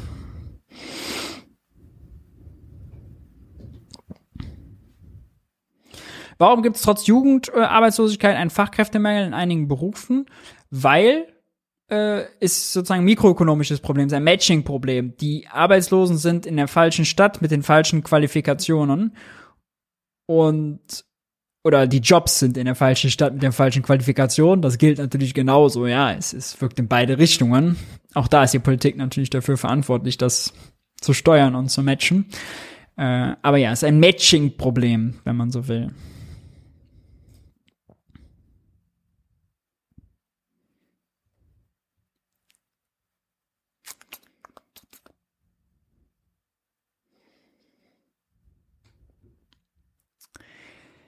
Was ist der Anteil in Prozent von Steuern am Staatshaushalt? 100 Prozent. Also äh, der, es kommt immer von Jahr zu Jahr drauf an. Also äh, das kann man ja ablesen an der Neuverschuldung, denn roundabout. Denn die Neuverschuldung sind ja alle Ausgaben minus die Steuereinnahmen. Und wenn dann was überbleibt, dann ist das sozusagen das, was der Staat netto an neuen Staatsanleihen verkaufen musste. Ja, während der Corona-Krise war das äh, viel. Jetzt ist es auch, deutsche Neuverschuldung auch hoch. Die taucht nicht alle im Bundeshaushalt auf, weil halt über 100 Milliarden Bundeswehr, 200 Milliarden Wirtschaftsstabilisierungsfonds, das alles vorbeigeschleust wird. Ähm, ja. Aber das wäre sozusagen äh, der Weg, um das herauszufinden. Und es sind eben nicht nur Steuern, ja, auch wenn der Staat Staatsanleihen verkauft, dann sind das, ist das kein Geld, was er sich von seinen Bürgern leiht, ja, was er dann irgendwann mit sozusagen Steuern wieder da, da tilgen muss. Sondern hatten wir hier schon häufiger, habe ich auch bei mir auf dem Kanal bei Geld für die Welt ausführliches Video dazu, wie kommt der Staat an sein Geld. Kann ich noch unten drunter verlinken, da beschreibe ich den Prozess. Kurz gesagt, der Staat verkauft Anleihen an Banken, Geschäftsbanken, die bezahlen mit Guthaben, was sie bei der Zentralbank haben. Das kann nur von der Zentralbank selbst geschöpft werden. Ähm, und ein Steuerzahler, wir als Privatperson können da gar nicht dran teilnehmen an diesen Auktionen, wenn die Anleihen verkauft werden. Wir haben kein Konto bei der Zentralbank, um dem Staat das zu überweisen. Also es ist schon technisch unmöglich, dass die Steuerzahler dem Staat das Geld leihen, wenn er Anleihen verkauft. Ja. Kannst du für den typischen Harald oder Otto erklären, warum wir zu wenig Jobs haben? Der typische Harald sieht überall, dass Personal in Bäckereien und sonst wo fehlt. Wie erklärt man das? Äh, stimmt, kann sein, dass man das sieht in einzelnen Bereichen, aber der typische Harald muss der Statistik vertrauen, dass Menschen, die zum Arbeitsamt kommen, zur Job, zum, zum Jobcenter und dann sagen, hey, ich habe keinen Job, aber ich suche einen, die werden in der sogenannten Arbeitslosenstatistik erfasst und in dieser Arbeitslosenstatistik stehen 2,5 Millionen Menschen offiziell, eine Million werden rausgerechnet, um das zu schönen und drei Millionen sagen, sie würden gerne noch mehr arbeiten, sind also unterbeschäftigt. Und offene Stellen, das, was äh, nach Umfragen stichprobenweise erhoben wird, äh, gibt halt nur an, dass 1,9 Millionen Stellen offen sind, also Firmen, die suchen. Da ist auch noch nicht differenziert nach Vollzeit und Teilzeit. Und so muss dann der typische Harald oder der typische Otto dieser Logik vertrauen. Warum spielt die Vermögenssteuer nie eine Rolle, wenn man über ausgehungerte Länderhaushalte wie dem Bildungsbereich gesprochen wird? Das würde doch ins Profil der FDP passen. Ja, das wäre nichts, nichts wäre, glaube ich, unrealistischer mit dem Finanzminister Lindner leider. Aber es ist völlig richtig, ja. Die Vermögenssteuer ist ausgesetzt und es schließt einen ganz schönen Bogen für diese Sendung. Die Vermögenssteuer wird seit äh, 95 nicht mehr erhoben. Damals hat das Bundesverfassungsgericht geurteilt, ey, das geht so nicht, weil alle Vermögensbestandteile, Unternehmens, äh, Anteile, Betriebsvermögen, also Barvermögen, sprich Geld auf dem Konto und Immobilien müssen gleich besteuert werden äh, und auch gleich sozusagen erhoben werden im Sinne von der äh, Marktwert oder der der äh, der Wert sozusagen der Vermögenswert muss möglichst am nah am Marktwert sein. Und bei Geldvermögen ist kein Problem, man guckt auf ein Konto, da weiß man, was das ist. Bei Betriebsvermögen ist auch noch relativ easy. Am meisten natürlich, wenn man Aktien hält, so wenn es dann eine GmbH ist, eine private, dann ist natürlich noch ein bisschen komplizierter, aber auch da gibt es relativ einfache Verfahren. Nun hat man aber das Problem gehabt, dass die Immobilienwerte, äh, Grundstücke und Immobilien nach alten Einheitswerten bewertet wurden. Ost und West äh, aus 1963 und noch 35, also sehr, sehr alt und die waren sehr niedrig und das hat dazu geführt, dass Immobilien im Wert zu niedrig angesetzt wurden im Vergleich zu Betriebsvermögen und Barvermögen. Das heißt, Immobilien wurden quasi zu niedrig besteuert, bevorteilt, Betriebsvermögen und Geldvermögen benachteilt. Und da hat das Bundesverfassungsgericht geurteilt, nee, so, nee, so können wir nicht weitermachen. Bitte äh, bewertet die Immobilien mal vernünftig. So, und das hat aber die Kohl-Regierung nicht gemacht und hat die Schröder-Regierung nicht gemacht und das wurde nie gemacht und das müsste man eigentlich machen, dann könnte man die Vermögenssteuer wieder erheben. Und das wird ja jetzt gerade gemacht, deswegen äh, haben wir ja über die Erbschaftssteuer gesprochen, dass da jetzt die Immobilien auf einmal höhere Werte haben, weil, oh, die werden auf einmal vernünftig bewertet, nämlich zum Marktwert. Und äh, das kommt halt von der Grundsteuer, weil auch bei der Grundsteuer so ein ähnliches Problem war. Das heißt, die Probleme, die man damals mit der Vermögensteuer hatte, hat man eigentlich nicht mehr. Die sind eigentlich gelöst. Man hat jetzt eher ideologische Probleme. Ne? Maurice, bist du eigentlich auch mal bei der Bundespressekonferenz im Publikum? Nee, tatsächlich äh, nicht bisher. Ähm, da fehlt mir äh, die Zeit dazu. Thilo und Hans machen das ganz wunderbar. Ich bin ja auch in, in dem Sinne, äh, fühle ich mich ja eher als äh, Ökonom denn als äh, Journalist. Von daher bin ich doch hier bei der Interpretation schon ganz gut aufgehoben. Äh, wenn durch, letzte Frage, wenn durch die Zinserhöhungen Arbeitsplätze verloren gehen, warum soll das die Inflation reduzieren? Die EZB sagt erstens, das Infl äh, reduziert die Inflationserwartungen. Zweitens, das verschafft den Gewerkschaften eine schlechtere Verhandlungsposition für die Lohnverhandlungen und wenn die Löhne nicht so stark steigen, dann würde das die Inflation nicht weiter treiben. Die sogenannte Lohnpreisspirale würde also verhindert. Ja, aber wie realistisch das ist, das darf man bezweifeln. Ja. Sehr schön, ihr Lieben. Ich danke euch, dass ihr am Start wart. Wir sehen uns nächste Woche Montag wieder. Wenn euch das Wirtschaftsbriefing gefallen hat, lasst gern ein Like da. Schreibt gern noch weitere Fragen, Anmerkungen zur Sendung in die Kommentare. Was hat euch besonders aufgeregt? Wahrscheinlich ist es schwierig zu entscheiden. Ich bin raus. Wer Junge Naiv im letzten Monat unterstützt habt, seht ihr jetzt im Abspann. Bis zur nächsten Woche. Bleibt stabil. Ist ja Haushaltswoche. Nächste Woche haben wir also wahrscheinlich Christian Lindner da. Erholt euch gut. Bis dahin. Ciao, ciao.